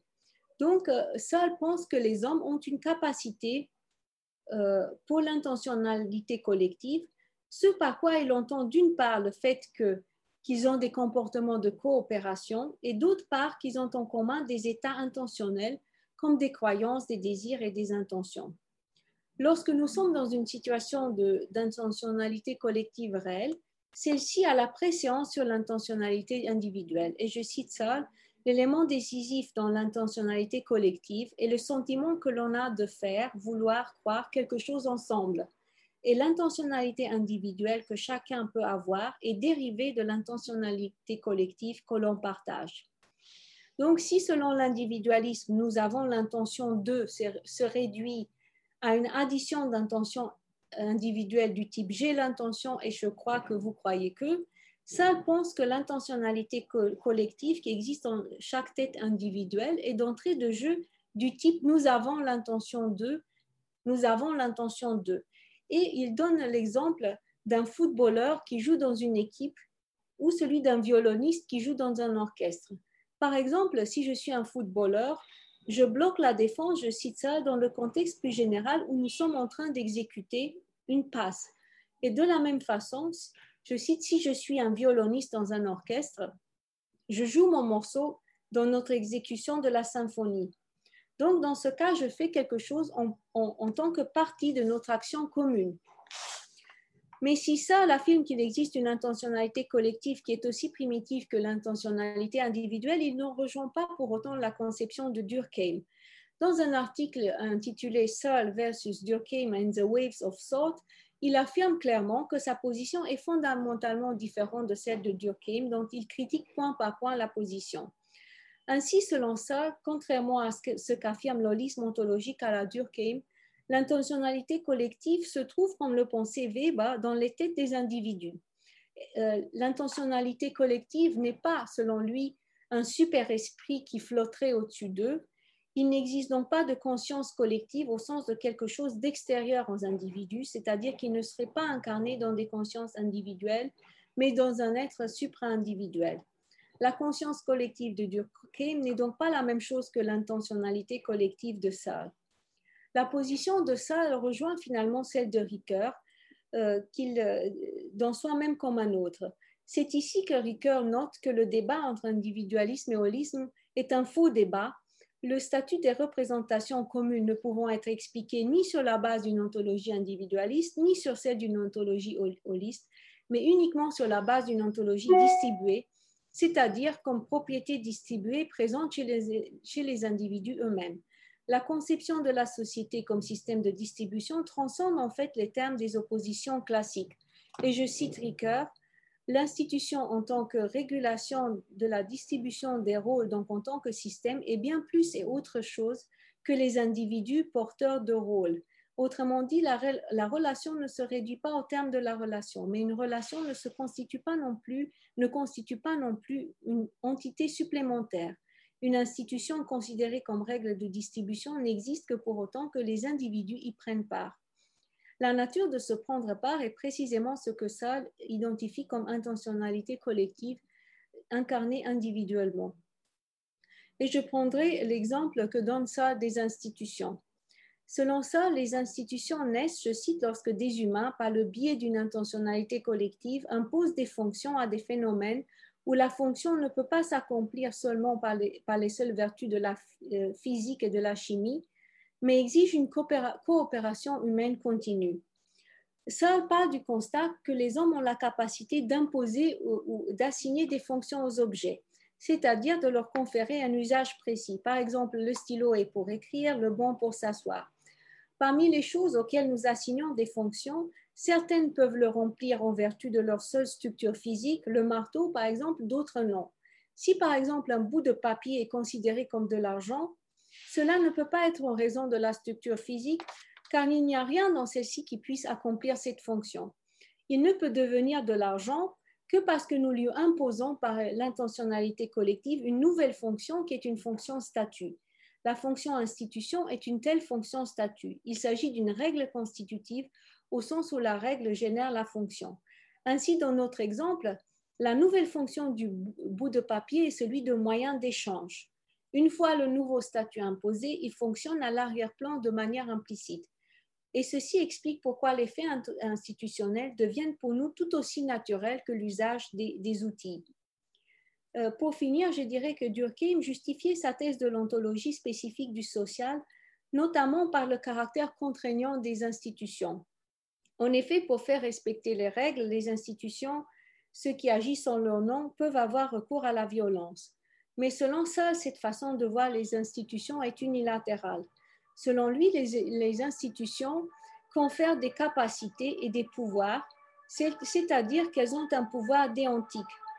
Les institutions ne créent donc pas seulement des contraintes, elles créent aussi des possibilités qu'on n'aurait pas si elles n'existaient pas. Elles nous permettent de faire des choses que nous ne pourrions pas faire sans elles.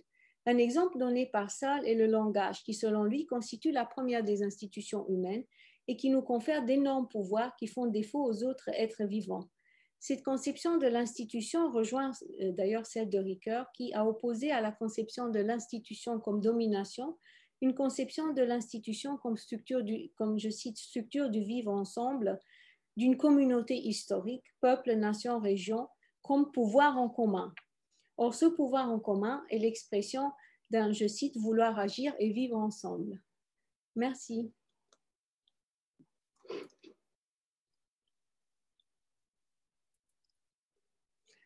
Euh, merci beaucoup. J'ai de moins en moins de voix, c'est une catastrophe. Merci beaucoup. C'était euh, très riche et très complet en effet. Et du coup, on a parcouru euh, à la fois très rapidement, mais en même temps très très richement l'histoire de l'herméneutique euh, de l'Antiquité euh, à nos jours dans un premier temps. Et puis euh, les, dialogues entre herméneutique et, et sciences contemporaines, que ce soit pour la psychologie ou les sciences humaines. Alors, je propose que Léna prenne la parole pour l'instant, si tu veux réagir. Et comme il est déjà un peu tard, moi, j'aurais juste une réaction à faire, mais plus tard. Donc, euh, la parole est à toi, Léna, et puis ensuite, on laissera aussi euh, les questions euh, à ceux qui nous écoutent. Merci beaucoup. Bah oui, du coup, je vais, je vais essayer aussi de, faire court parce que, effectivement, ce que vous avez parcouru, et merci infiniment pour ça, est extrêmement exhaustif, mine de rien. Vous ne vouliez pas faire dans l'exhaustivité, mais je trouve que c'était quand même le cas et qu'effectivement, ça nous permet de, une belle historiographie, en tous les cas, de, balayer de dresser une, belle histoire de l'herméneutique et, et, précisément de son objectivation lors des, derniers temps. Donc, merci beaucoup pour ça. Euh, je voulais revenir, en fait, j'ai pris des notes et je n'aurai pas le temps de tout dire, donc je voudrais revenir sur, euh, sur quelques points qui, euh, qui sont mis en dialogue avec mes propres interrogations de recherche, évidemment. la toute première, c'est que du coup, moi, je, à titre personnel, là, je je dirais que j'aime, j'affectionne et je vais garder la, la définition première qui, qui, était en fait la recherche de la compréhension d'un mystère euh, au-delà du texte, donc d'un mystère de façon générale, euh, et la saisie d'un état psychique euh, dans son ensemble, et, j'ajouterais quel qu'il soit. Et, ça, c'est vraiment, même si on, revient aux, prémices de ce que ce qu'étaient les définitions de l'herméneutique et de son application, en tous les cas dans certains champs, eh bien, je, pense qu'il est intéressant d'en garder d'en conserver cette substance définitionnelle pour l'appliquer aujourd'hui. Du coup, le second point sur lequel je voulais revenir, c'est la question de l'identité. Euh, et donc, vous avez parcouru euh, et balayé notamment euh, en convoquant abondamment Ricoeur. et je voulais relever cette, je dirais, ce point de tension qui, en tous les cas, moi, dans mes recherches, est important, parce que je, fais des recherches en, philosophie politique en lien avec, avec les questions de santé mentale, qui est la question de la narration de soi. Et vous avez cité un article que je ne connaissais pas, je vous remercie pour sa restitution, qui m'a hum, je dirais, euh, piqué euh, à certains endroits, puisque je trouve ça intéressant de considérer que euh, la question de, donc j'ai noté de disnarrativité, de sous-narration, de disnarration, en tous les cas, des qualificatifs autour de la narration comme norme, en tout cas la capacité à se mettre en récit et à se raconter autobiographiquement comme norme, serait de fait considéré comme dysfonctionnel et pathologique, c'est ce qui est dit dans l'article, dès lors qu'il y en a une incapacité. Et c'est pareil, il y a tout un registre, euh, donc j'ai noté incapacité, handicap, déficit, perte d'autonomie, euh, qui en fait balaye et ratisse tout un, champ lexical euh, incapacitaire et dysfonctionnel qui renvoie l'impossibilité d'opérer une narration de soi dans le champ proprement pathologique et donc de fait dans un champ a fortiori thérapeutique. Et, et, du coup, moi, c'est quelque chose que j'interroge beaucoup euh, des questions d'épistémologie, euh, justement d'épistémologie de la domination, qui est que euh, cette façon de mettre au centre la possibilité narratologique et autobiographique comme une norme de soi et herméneutique, je m'interroge toujours sur justement épistémologiquement, qui a décrété de cette norme-là? Et qu'est-ce qui fait que ce qui est dis narratif ou sous-narratif est considéré comme pathologique? Et dans l'intégralité des, retours successifs et historiques que vous avez faits sur la notion, euh, je trouve, à mon sens, qu'il y a ce, manque, alors pas chez vous, hein, c'est dans, les auteurs que vous convoquez, euh, de la question de, alors qui a été portée par euh, les féministes, de ce qu'on appelle du standpoint, des épistémologies du standpoint, donc en français qu'on a notamment porté par Donna Haraway, mais qui a été traduit par les savoirs situés. En tout cas, voilà, c'est de dire d'où est-ce qu'on parle c'est-à-dire que dès lors qu'on produit un savoir scientifique et dès lors qu'on produit une connaissance, et que là en plus il y a une mise en abîme sur la question de l'interprétation, de la compréhension, de l'intersubjectivité, de l'interrelation, c'est euh, de quel point de vue euh, est-ce qu'on parle? Et ce que je trouve intéressant, je me suis beaucoup, beaucoup nourrie de votre texte que j'avais beaucoup aimé euh, à sa sortie, c'est, moi, ça m'aide à penser cette question de, je la pose ouverte telle qu'elle, de est-ce que l'herméneutique et la question de la compréhension euh, ne pourrait-elle pas être un cadre d'analyse, en tout cas, de, des rapports de domination? C'est-à-dire comment est-ce que la question interprétative et comment est-ce que le champ de l'herméneutique comme discipline des sciences humaines et sociales euh, peut s'appliquer et peut permettre de rendre compte des rapports de force et des rapports de domination qui structurent précisément le social euh, et les interactions en présence? Et du coup, ça m'amène à mon troisième point euh, qui découle de la question de, l'identité, cette question un peu de la pathologisation euh, de la disnarration qui m'a un petit peu euh, voilà, interrogée. C'est cette question de, de fait, alors, en considérant cela, comment est-ce qu'on définit et comment est-ce qu'on envisage dans un champ intersubjectif, interpersonnel et interrelationnel les individus euh, je, mets des guillemets, incapables de euh, se mettre en récit. C'est-à-dire quid euh, des personnes qui, et pour revenir à la définition première, font état d'un état psychique qui serait, en tous les cas, objectivé via l'interaction, mais qui ne serait pas compréhensible par l'autre. Et en fait, je m'interroge toujours de quand, on dit qu'il y a une incapacité à comprendre la personne qui n'est pas capable de se mettre en récit, qui parle à ce moment-là? Qui ne comprend pas qui? En fait, moi, c'est toujours mon interrogation.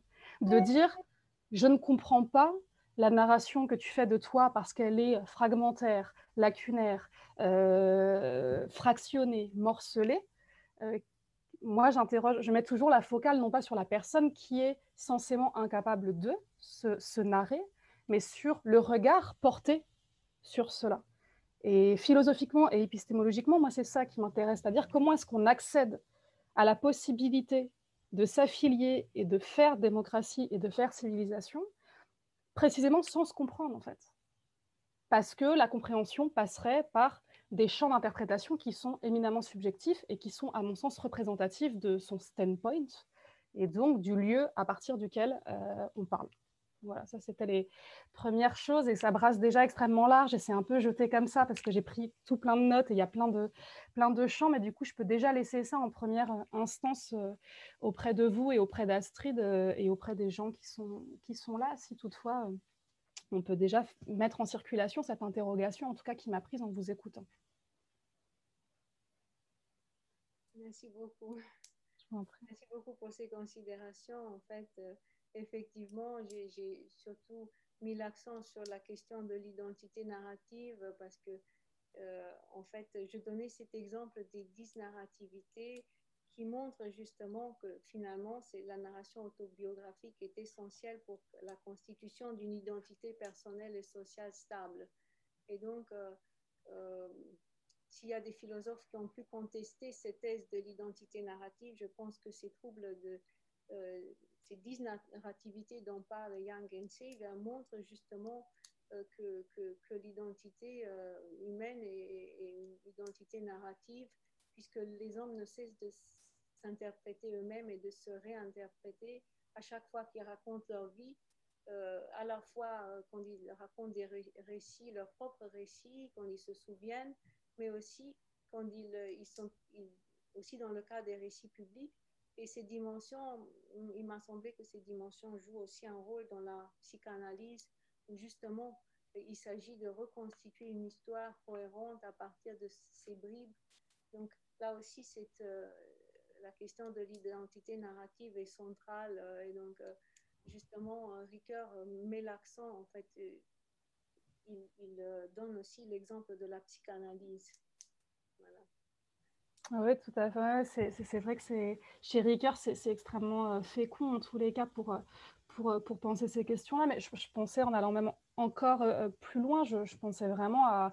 alors là, Astrid sera beaucoup plus qualifiée que moi sur, ces questions, mais vraiment la question de l'incapacité. Alors, malheureusement, moi-même, je fais des glissements de sens, c'est-à-dire que j'utilise les vocables incapacitaires alors même que c'est déjà une épistémologie de la domination de le dire comme ça, mais je pense vraiment aux, individus, au cas euh, de l'incapacité euh, formelle, en fait, stricte, euh, de se raconter pour des raisons, alors je ne sais pas comment est-ce qu'on pourrait le, formuler, je dirais de neuroatypie ou même de maladie mentale, de psychose, enfin voilà, par exemple, de la question de la représentation d'un monde commun, ce que vous avez très bien balayé comme, comme, dressé comme tableau l'origine même de, ces questions-là, qui est si je dis euh, euh, ceci est un frigo, mais que la personne en face euh, est absolument incapable d'avoir cette même représentation, alors comment faisons-nous pour nous comprendre et comment est-ce qu'on arrive à, s'affilier? Est-ce qu'il est, ça c'est une question qui est centrale dans mes recherches, est-il possible de s'affilier, donc c'est-à-dire de se, de se, relier, de se mettre en lien et d'échanger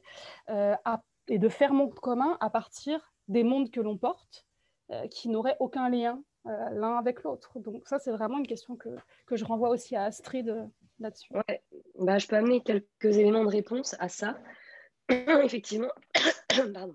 Donc là, c'est à la fois de mon expérience de psychiatre et puis aussi de, ma, de mon travail que je fais sur l'anthropologie des troubles psychiques.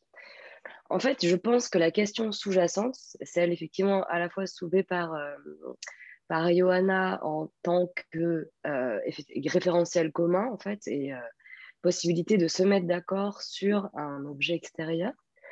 Et en même temps, ça renvoie, à mon avis, à ça, à la capacité à partager euh, certaines normes.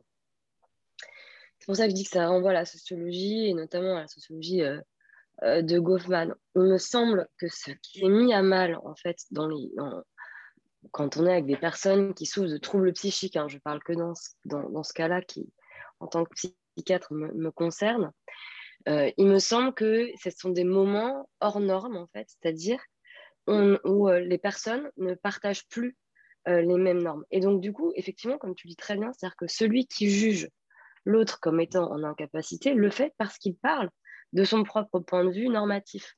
Or, l'autre ne fonctionne pas avec ce système-là de normes au moment précis où il est dans sa période troublée. Et donc, à partir de ce moment-là où on ne comprend pas que c'est le système normatif même, en fait, qui n'est qui pas le même, alors, c'est pas la même chose que de ne pas partager la même culture, c'est pas le même degré, en fait.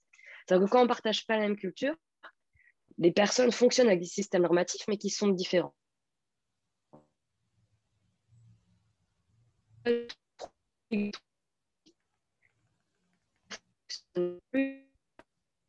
système de normes euh, mais elle fonctionne dans son auto-système. Parce que même en essayant de guetter quelle serait la normativité de ce système-là, euh, sans préjuger de son contenu, mais en tout cas en présupposant qu'il y a un système normatif, on a du mal à le trouver en fait. Et c'est pour ça que la relation à l'autre, dans les systèmes très, aigus, dans les phases très aiguës en fait euh, de troubles, eh ben, elles sont très imprévisibles. les comportements de l'autre peuvent paraître arbitraires. et vraiment, je pense que le mot, c'est l'imprévisibilité. Euh, et les services euh, dans lesquels on traite des personnes en état aigu, euh, c'est ça qu'on fait en fait. On, ne sait jamais sur quel pied on va danser avec la personne auquel on essaie de prodiguer des soins. Ça veut dire, mais ça ne veut pas dire que ces personnes-là sont en soi incapables de fonctionner dans un système normatif quel qu'il soit. Ça veut dire que dans ces moments-là, le trouble est tellement fort qu'il désorganise, à mon sens, le système même de la possibilité normative, en fait. Donc ça, ça, me paraît évident pour des pathologies aiguës, je parle décompensées, par exemple, de schizophrénie. Et donc c'est l'ancienne clinique appelle ça la désorganisation. Et c'est-à-dire que, euh, ça c'est ce que Johanna a dit, c'est-à-dire que quand on voit une séquence d'action comportementale, on voit une action, alors qu'en fait, souvent dans ce moment-là, ce n'est pas une action, euh, il n'y a pas d'intentionnalité de la personne, parce qu'elle est même, euh, sur le moment, elle ne sait même pas quoi dire ou quoi faire de ce qu'elle est en train de faire. En tout cas, ce n'est pas partageable sur le plan euh, euh, de l'interaction. Et ça ne veut pas dire que ces personnes-là ne sont pas capables dans l'absolu. C'est-à-dire dans ces moments-là, c'est comme ça que ça fonctionne, justement, sans euh, possibilité d'intentionnalité, de permanence, justement, euh, de, de, comportement, des émotions, du récit, même de ce que la personne peut en faire. Donc, les personnes sont très, très fluctuantes, d'une minute à l'autre et parfois même d'une seconde à l'autre, d'où l'imprévisibilité. Je le vois aussi dans les épisodes extrêmement aigus de, de manie dans le trouble bipolaire, ou même d'hypomanie dans une certaine mesure, mais de manie, euh, où effectivement il y a des accélérations qui sont tellement fortes, et les personnes qui le vivent décrivent, j'enchaîne les pensées, mais je suis même pas capable d'arriver à penser ce que je pense. Donc, dans ces moments-là, euh, effectivement, le récit devient compliqué, puisque c'est plus une juxtaposition euh, de phrases qui n'obéit plus à la logique commune, en fait.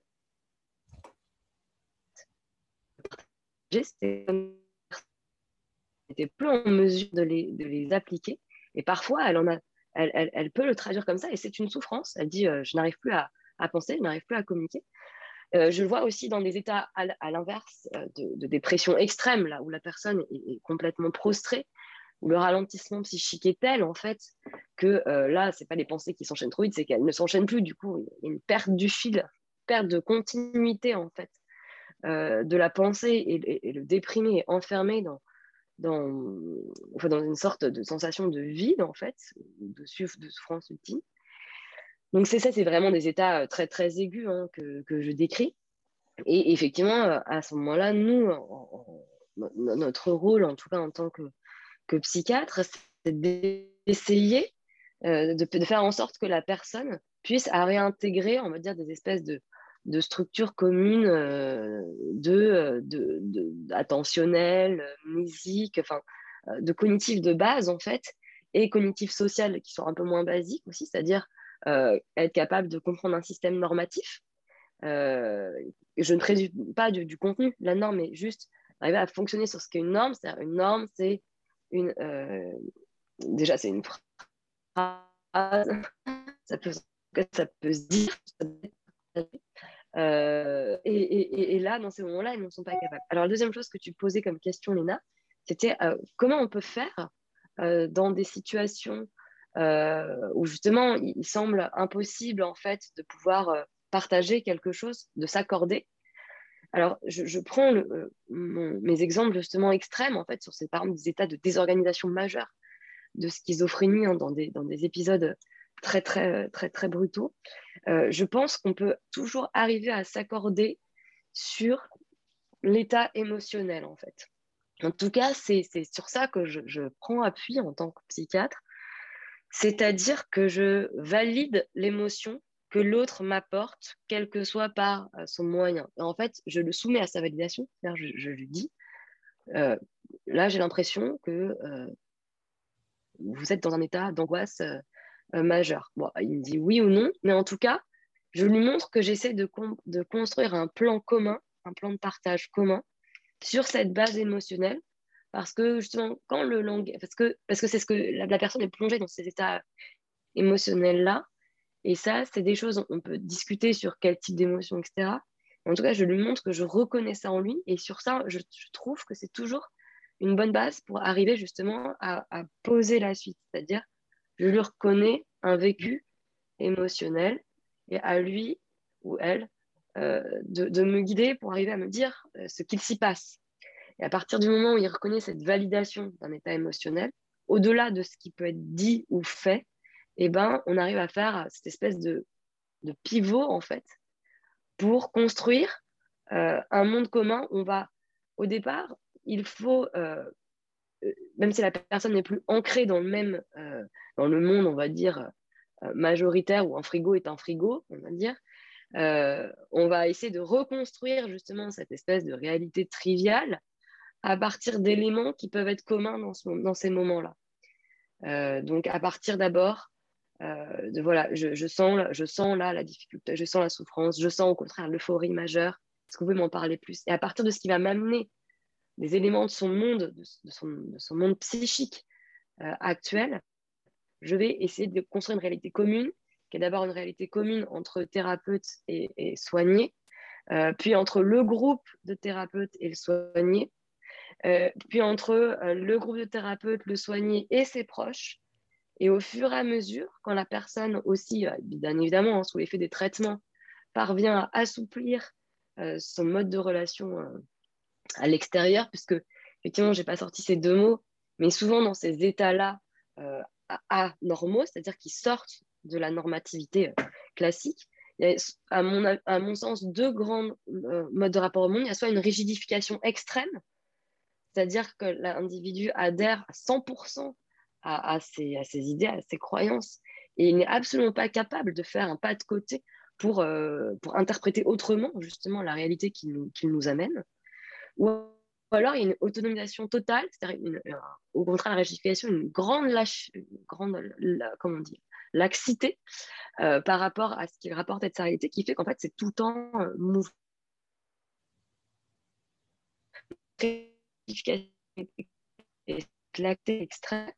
on va essayer de tisser des liens pour arriver à, euh, avoir un monde stable et, partageable. Bien sûr, ça, c'est un processus qui prend des jours et des jours et des semaines.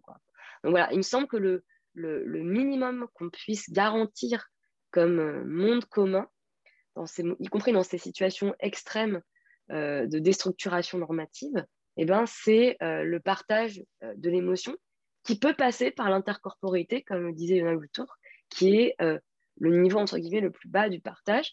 Alors ça, c'est possible avec certains patients, d'autres patients qui ont justement des troubles dans lesquels la corporité, c'est justement le problème.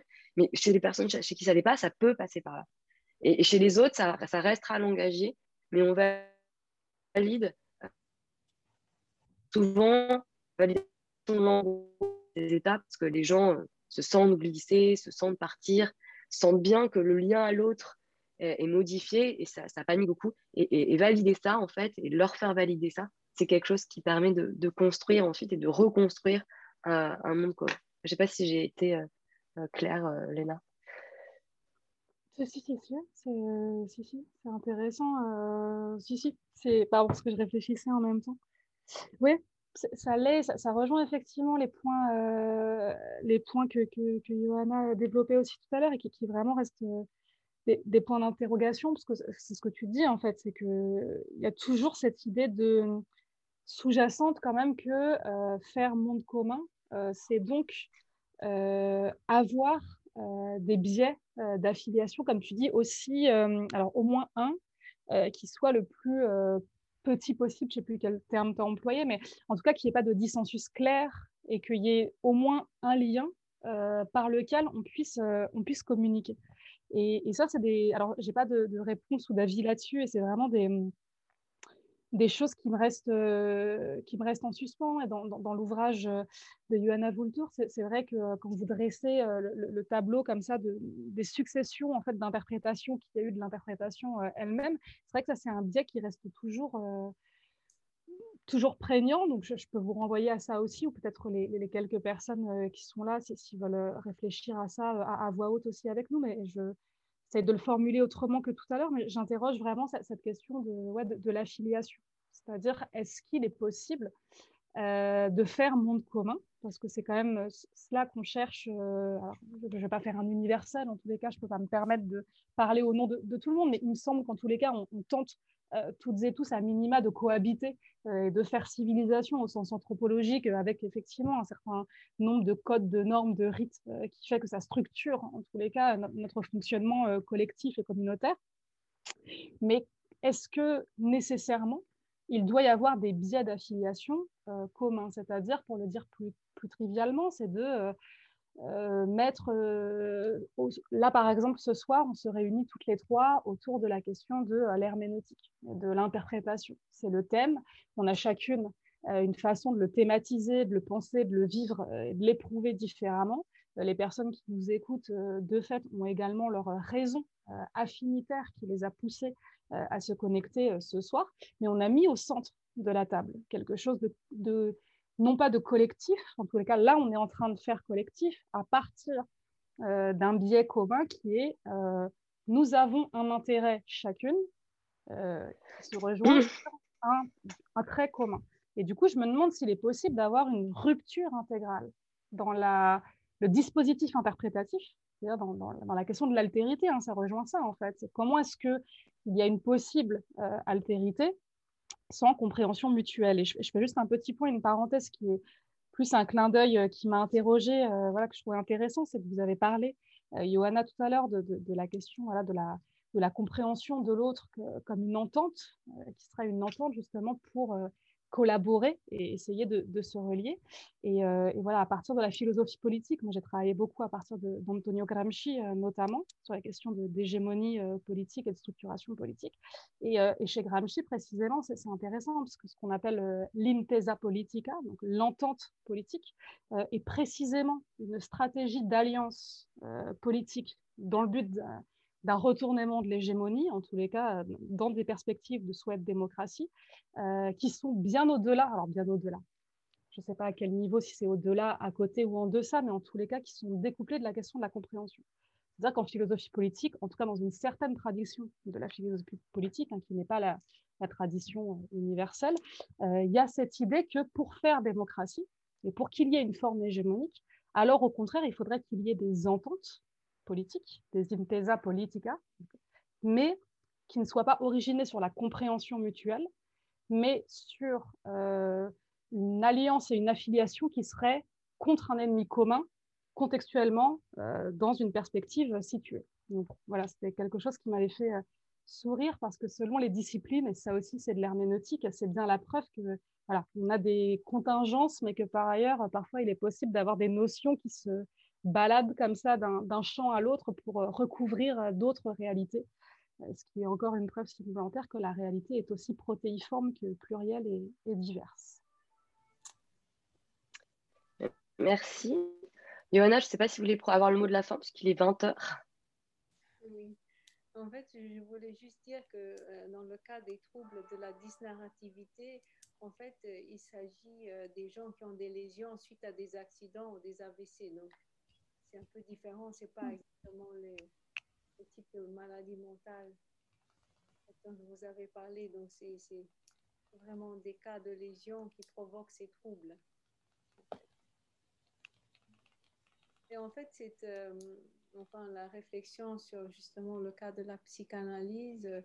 Est-ce que alors il y a un dialogue possible avec avec ce genre de malade ou bien euh, est-ce que c'est avec lesquels? euh, avec lesquels ce que vous avez décrit en fait dans le cas du psychiatre? Bah oui, bien sûr. Alors en tout cas en tant que psychiatre, je pense que oui, sinon je ne ferais pas ce métier. Euh, il y a des phases, mais en tout cas le dialogue ne prend pas toujours la même forme en fait.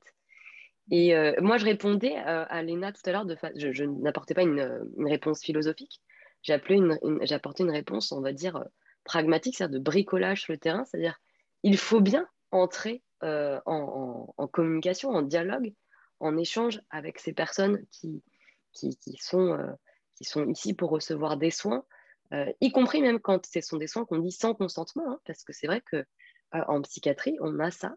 Et, et, c'est vrai que le levier pour, pour construire en fait cette relation de soins, y compris dans des moments où les personnes sont trop mal pour comprendre qu'il s'agit d'une interaction patient-médecin. Euh, moi, j'ai encore, par exemple, aujourd'hui, euh, euh, puisque je travaille à l'hôpital tous les jours, j'ai un patient qui est incapable de comprendre qu'il est dans un hôpital et que je suis médecin. donc, tous les jours, quand j'arrive, il me dit Bonjour, alors est-ce que vous voulez que je vous accompagne? Je vais vous montrer où sont les bureaux, c'est votre premier jour ici. et moi, je travaille là depuis 10 ans. Or, c'est un patient qui n'a pas de trouble de mémoire, c'est-à-dire que quand on lui fait passer des tests neurocognitifs euh, de mémoire, il a une mémoire tout à fait euh, correcte. C'est juste qu'il joue avec des règles. En tout cas, je, n'arrivons pas à cerner ces règles de régulation de l'interaction, parce qu'en fait, euh, voilà, les êtres humains ont des règles de régulation de l'interaction. Lui, il, semble avoir un schéma assez stéréotypé, parce que c'est vrai que sa façon d'interaction avec moi ou avec d'autres dans le service est toujours à peu près la même selon la personne, mais euh, je n'ai pas encore réussi à découvrir la clé de, sa propre normativité. Et puis, c'est aussi quelqu'un qui est extrêmement fluctuant, c'est-à-dire que un jour à l'autre, euh, selon nos grilles usuelles d'interprétation de ce qu'est euh, justement une même une ipséité, je n'arrive pas à le lire hein, tel quel, en fait. C'est pour ça que certains disent que la schizophrénie, c'est avoir plusieurs personnalités, ce que ce monsieur a une schizophrénie? Parce qu'effectivement, il y a des tableaux tellement changeants que nos règles habituelles d'interprétation de ce qu'est un individu, eh ben, elles sont bouleversées, en fait. Et donc, on est obligé, par des petits moyens, de s'ajuster en permanence en tant que soignant, en tout cas quand on, veut faire au mieux, euh, à, ce qu'il nous, nous, présente pour essayer de lui renvoyer quelque chose pour que puisse s'instaurer un échange. Et au-delà de l'échange, parce que l'échange pour l'échange, en fait, je ne suis pas là pour faire euh, la, discussion, euh, le café du commerce avec les patients, mais essayer de l'amener à, lui-même pouvoir se structurer suffisamment pour qu'il puisse fonctionner à l'extérieur d'un hôpital. Vous voyez, parce que c'est, encore une fois, moi j'obéis en tant que psychiatre à une demande sociale, c'est-à-dire que les personnes puissent vivre euh, dans la société qui est la nôtre, avec les règles qui sont les nôtres.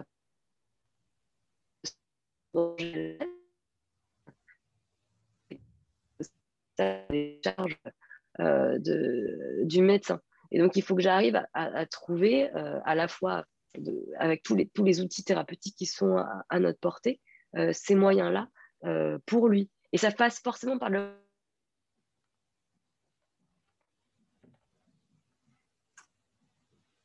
elle n'est pas pérenne. Vous voyez, c'est-à-dire qu'en fait, on ne peut pas. Euh, pardon, juste après, tu t'as figé à un moment, donc on en est ah. ça passe forcément par le. On reprends la phrase d'avant. Euh, oui, ça passe pas. Je, je, pense que je dis ça passe forcément par essayer de mettre en commun un nombre minimum de choses pour pouvoir s'appuyer. Et je disais qu'au départ, la coercition dont on dispose en psychiatrie, par exemple avec des soins sans consentement, ou des méthodes d'administration médicamenteuse qui, qui bah, je sais pas, on donne des gouttes plutôt que des comprimés pour éviter que les personnes recrachent. tout ça, ce sont des petits dispositifs coercitifs. Et ben, en fait, ce ne sont pas des dispositifs qui sont pérennes. Donc, il faut bien, euh, on peut utiliser ça pour justement euh, permettre de construire le minimum, entre guillemets, vital à l'interaction, pour derrière, une fois que la personne a, réussi un peu à, à pouvoir entrer en lien avec nous, avec les proches, euh, continuer à construire et euh, permettre la sortie et le retour à, la vie extérieure, euh, qui est l'idéal actuel. Quand je dis ça, je n'ai pas de présupposé sur faut-il que les personnes avec troubles psychiques vivent dedans ou dehors. C'est-à-dire, c'est ce actuellement, c'est ce qu'il faut qu'on fasse. Il faut qu'on essaye le maximum de faire vivre les personnes à l'extérieur.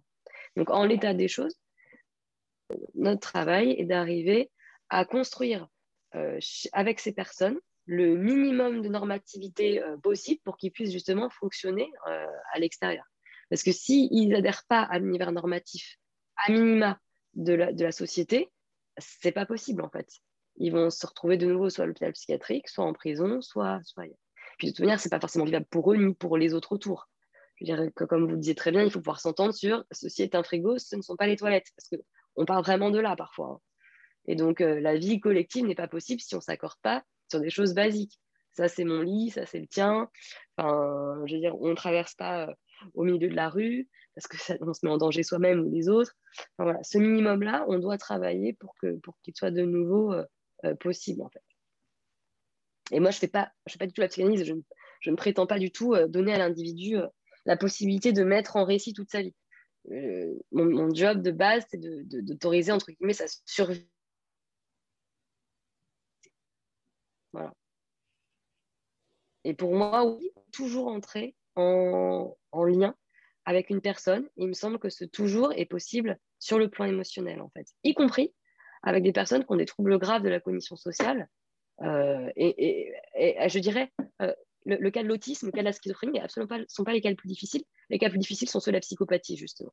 Parce que là, dans la psychopathie, l'intérêt pour faire société n'est pas là. En fait, l'intérêt pour l'interaction n'est pas là. Alors que même chez des autistes qui ont des troubles de la communication, etc., il y a malgré tout toujours un peu un intérêt. On a l'impression que ce n'est pas l'intérêt qui est en cause, mais c'est plutôt la manière de s'y prendre. Enfin, Alors que dans la psychopathie, là, c'est vrai que c'est beaucoup plus, beaucoup plus dur. il, faut, euh, il faut arriver à, construire. C'est souvent difficile, c'est souvent on n'y arrive pas, mais c'est ça notre plus gros challenge, en tout cas pour, euh, arriver à, faire un plan commun. Je ne sais pas si j'ai répondu. Merci beaucoup. Merci pour ce développement qui, en fait, à la fois, on, voit qu'on peut poursuivre la discussion et que, en fait, on peut trouver